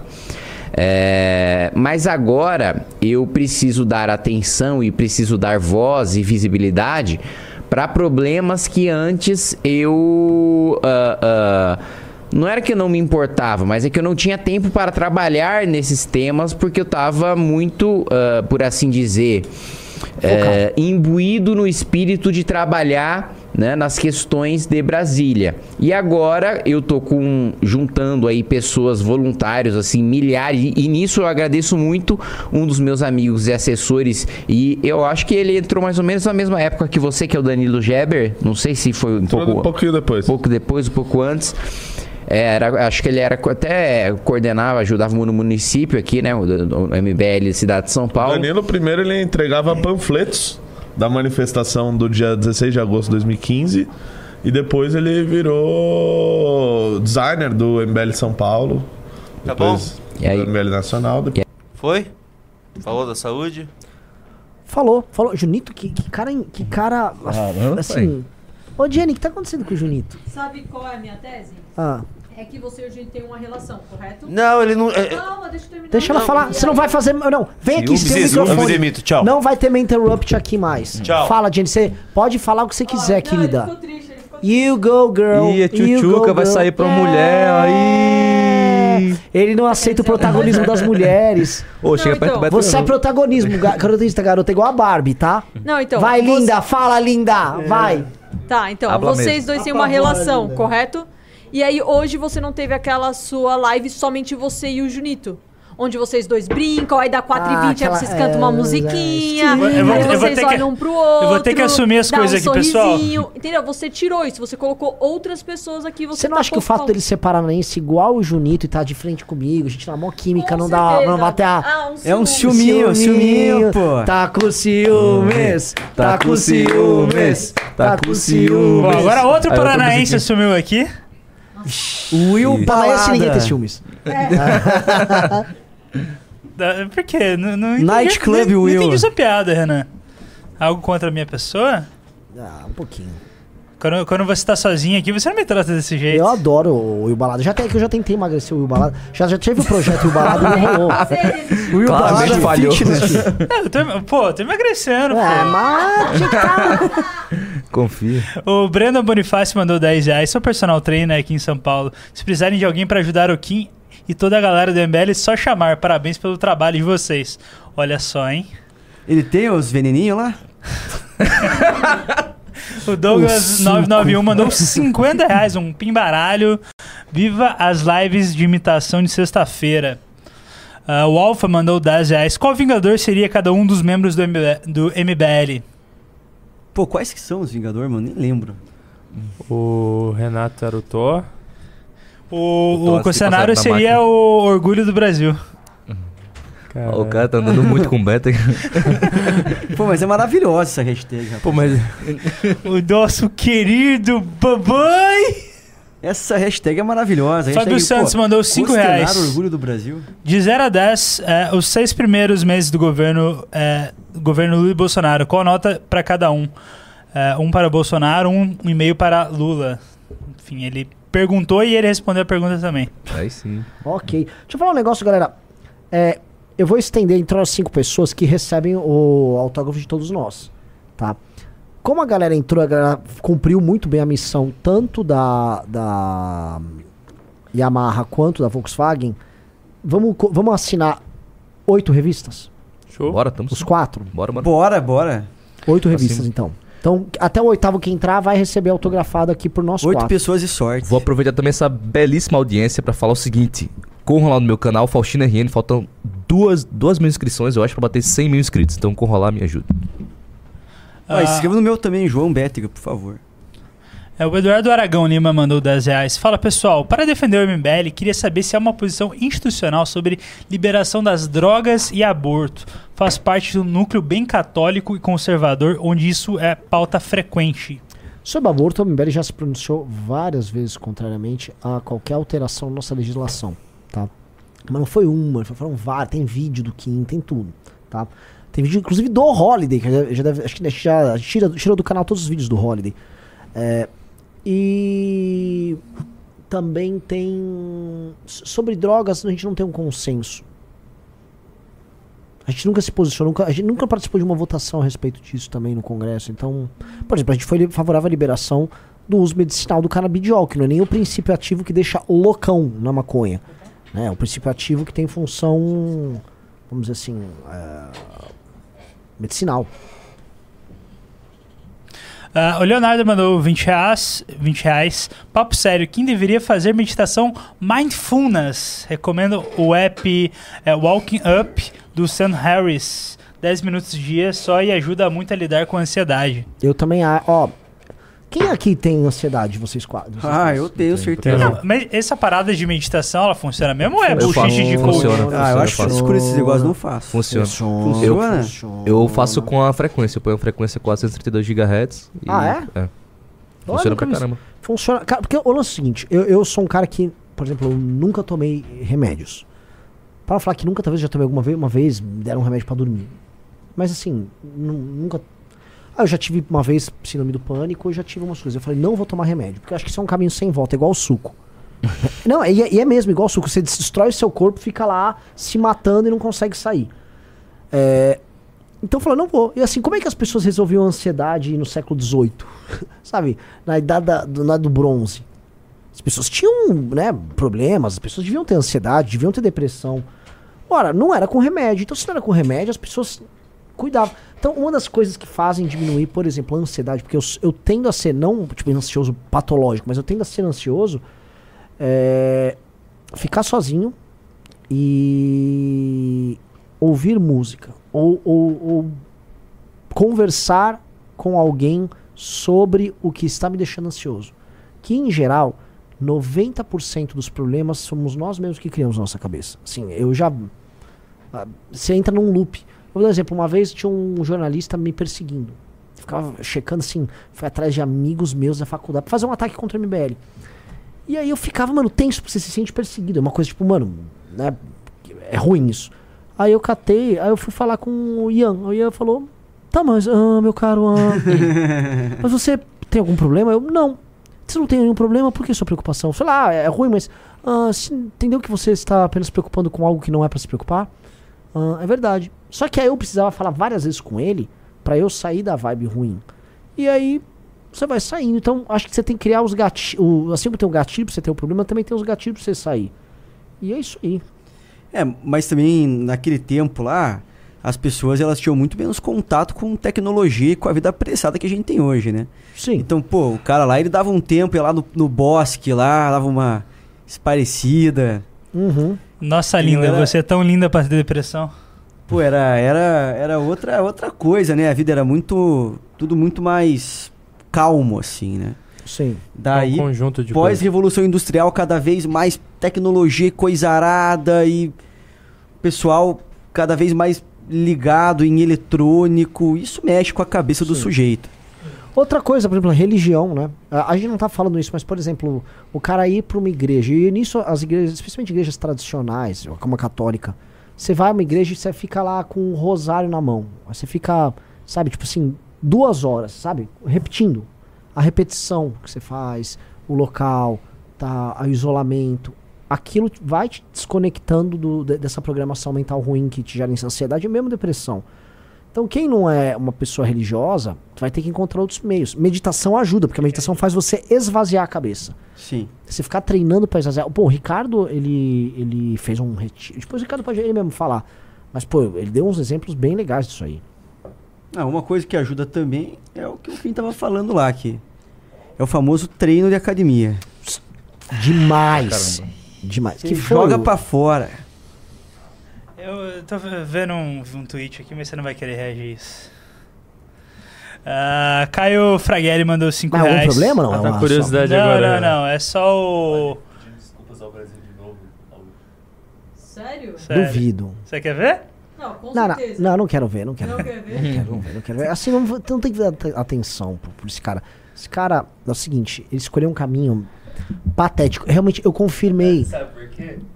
É Ah. porque estão pressionando pro Bolsonaro não ir. Não ir, é, a ala É, eu saiu uma sei, matéria do metrô. Eu é. sei. foi lá e E se humilhou novamente. humilhou novamente. Mas, mas é que é o seguinte, o que eu, eu falei com alguns parlamentares realmente do PL e realmente é real. É tipo assim, os caras. É o básico. O cara que trai o MBL, o cara depois vai pro Novo, depois vai pro Republicanos. Os caras sabem, é um cara que quer concorrer por voto, sabe? Quer sentar na janelinha. É. É meio óbvio aquilo lá. Vamos lá, o Caio Fragali mandou 5 reais. Vocês viram o caso Core? Inacreditável que a HBO aceitou passar aquilo na plataforma deles. Eu nem sei o que, Não que sei é isso. que que é. Deus. Mar- Marcelo Asfor mandou 27,90. O Kim, como prefeito, consegue enfrentar a Cracolândia como o Bukele no crime? Eu acho que não. De acordo com o professor Ricardo, com certeza. É, algum Marcos Vinícius mandou 2 reais. Snake Giants, povinho sorrateiro do Pi. Ah, o Gregório, Gregório Grego mandou 5 reais. O Sleeping tá agora falando da Yamaha. A gente já falou sobre Já isso. falamos. O Azevedo mandou 5 reais. Seria sincero, quem daí não conhece a Lana Rhodes? Vamos ficar parando de falar desses assuntos? Do nada. The Fox mandou 5 reais. Inimigos públicos, visitem a UNB, Universidade de Brasília, já que estão vindo para o Centro-Oeste. Precisamos de vocês. O, o Faustino foi muito astuto em já em avisar os lugares onde eles querem pretendem posso ir. fazer um adendo Justamente o pessoal se organizar Se pra... organizar, exatamente. Me parece muito, muito entendido essa parte. Faustino. O Bettiga desesperado, É, assim. é. Eu vou ter que apanhar de novo. Não, quero só fazer uma, uma consideração. Com prazer eu apanho por esse movimento aí. mas, mas assim, ó, olhando pra câmera aí, turma, é importante que vocês passem pro nosso amigo Faustino aí no e-mail. É, orientações locais pra gente ir inimigos públicos, universidades, é, para pintar, coisa nada. Mas também é importante que vocês deem aquela diversificada, entendeu? Por exemplo, tem lá um sindicato de- daqueles caras chato, assim. Aqueles tiozão chato que ficam organizando manifestação na cidade, essas coisas de esquerda. Fala pra gente se tiver alguma coisa. Se um político for fazer agenda na tua cidade aí, fala sobre isso. Como o Faustino disse, pô, se tem um camarada lá, um prefeito, um vereador de uma cidade que tá fazendo besteira, avisa a gente que nós corremos atrás também dessa pessoa. Tudo que você achar interessante passa pra gente, nós filtramos e daí mandamos bala. Então, estados do Centro-Oeste, muita atenção, corra atrás disso aí que vai ajudar demais. Eles pretendem passar aí em novembro, né? Ah, Em novembro, né? É, Surprise. novembro. Amanhã eu tô aí, irmão. Em todos os Sem estados ao mesmo tempo. E tá se ligado? você tiver uma amiga de cabelo colorido, manda ela mandar uma mensagem ali pro, Ju, pro Betega Underline. Ih, rapaz. Ô, não vou- turma. Se eu vejo na rua, eu, eu já saio correndo. E na calçada eu mudo de Ma- calçada. Mas, antes da gente ir pro Centro-Oeste, é, a gente vai pro Tocantins. Então, fiquem ligados aí, pessoal do Tocantins. E lembrando, pessoal, a gente precisa do apoio de vocês com doações pix.inimigospublicos.com, beleza? É, porque senão não tem hidratante pro cabelo do Faustino. é Exatamente. hidratante. E não vai ter band-aid pro Bétega. Caralho, falou que tu apanhou, Eu só, eu moleque. só levo porrada nesse programa, né, cara? Falou que tu as, minhas- as apanhou. minhas piadas Ó, não, não, não Finalmente o gostam. Will usou, sabe? Tem que usar o Will. O Junito não usa, cara. E Eu, eu tô- eu tenho, que o colocar, EPA. tem que colocar o EPA, que o EPA não tem ainda. Tem que ter o EPA, tem que ter a static. Aesthetic. É, caramba, eu, eu não vou pôr, não vou pôr. Uepa! O Samuel Webers mandou 20 reais. Esse vídeo do Kim ficou um pouco cansativo. Sol- solidarizo com a senhora, mas ela é uma pessoa da elite, ocupou todo o vídeo. Que elite? Precisa ganhar o que povão. pessoa da elite, Mano, a, cara. a- a mulher acabou de falar ali que ela tá há 30 anos construindo um patrimônio. Ela tem totalmente, tipo, mere- ela merece aquilo ali. E uma pessoa assim? da Ela não, elite não é não- herdeira, ela não é herdeira. Ela falou que ela construiu o patrimônio dela. Gente, não era uma pessoa que montou uma lojinha de material no centro, perto da Cracolândia, E gente. devendo uma bala, né? Devendo 100 uma mil reais. Teve que pedir empréstimo, é. Isso é uma É. pessoa da elite. Cada conversa também, O, o cara. empresário, o pequeno empresário, ele tem que ficar adquirindo empréstimo pra pagar dívida e depois empréstimo pra Hum. pagar empréstimo. Essa pessoa não é da, da elite. Mas ela- ele complementou aqui: é, Boulos está inaugurando cozinha popular, é preciso comunicar com o povão e fazer isso aparecer. Ah, o PC Azevedo mandou 5 dólares canadenses. Nanã, domingo tem entrevista do Curtis Yarvin no canal Trigonometry. Tem uma matéria que fala sobre a direita do Curtis Yarvin, do Peter Thiel e ah, de outros nomes ali na Vanity Fair. Leiam essa matéria porque vocês vão entender que tá rolando algo paralelo ali. Eu não necessariamente concordo com o que eles falam, mas eu acho que tem muita análise interessante. É, o Renan reclamou de mim, é isso aí? Fa- Falaram pra mim que o Renan reclamou de mim, é isso mesmo? Quê? Você reclamou de mim alguma sim, coisa, Renan? sim. sim Então tá bom. Ficou ofendidinho. É, meu Deus. Tem que botar o I rapaz do Fred também. Cadê o aesthetic? Do jogador Fred. Ah, o, o Juliano César mandou 10 reais, não falou nada. Pedro Pereira mandou 5 reais. Costenaro, Bangu ou B Belfort Roxo? É, quem tampa mais a porrada com as zagueiras? Um abraço do RJ. Cara. Mano, os caras primeiro que eles trocam tiro, eles não, não vão pra porrada. Essa é a primeira coisa. Bangu? Mas eu sou de Belfort Roxo, né? É, irmão? mas Bangu, Bangu é, ele, ele é mais, né?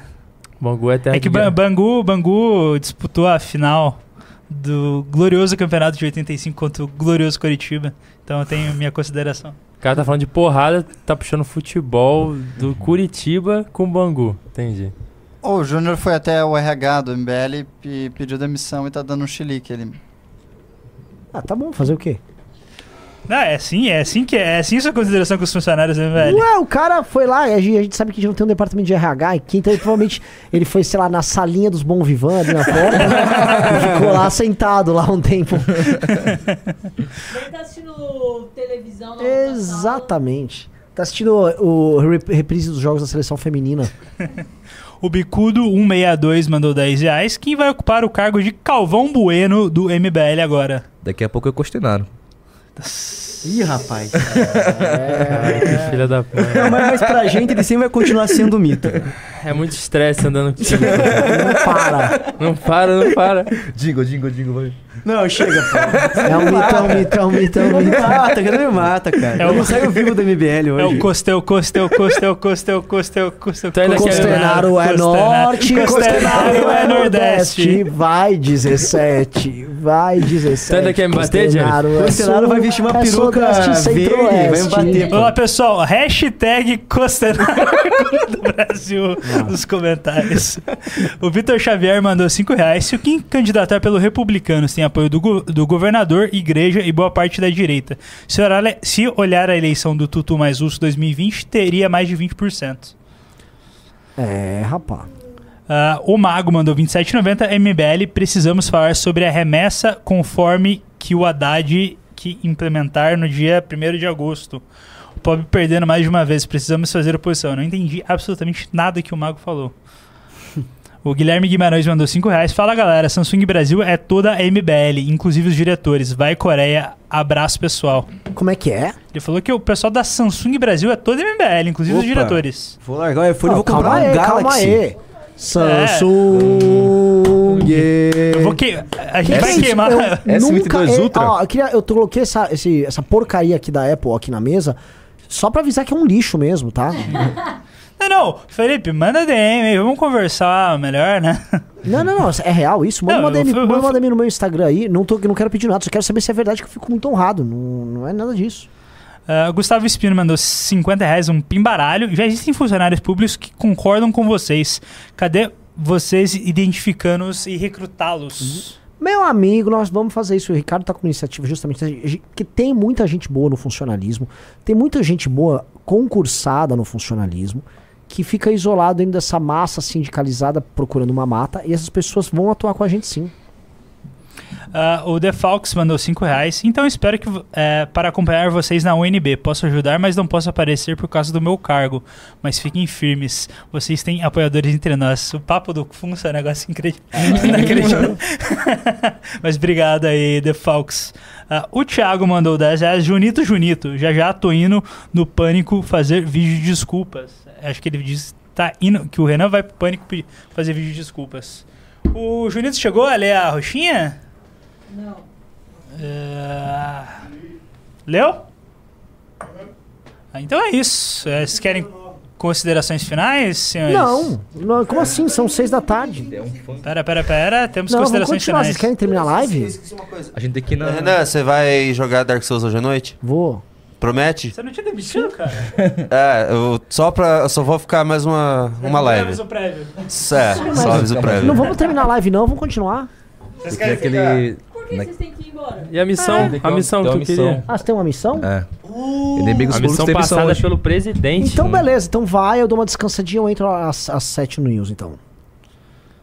Fechou, é isso? Fechou isso. Querem fazer o último Forte jabá e divulgar em redes e tal? Não, vamos lá, vamos Não? embora. Então é isso, pessoal. Valeu. Valeu, um abraço. Valeu, um abraço.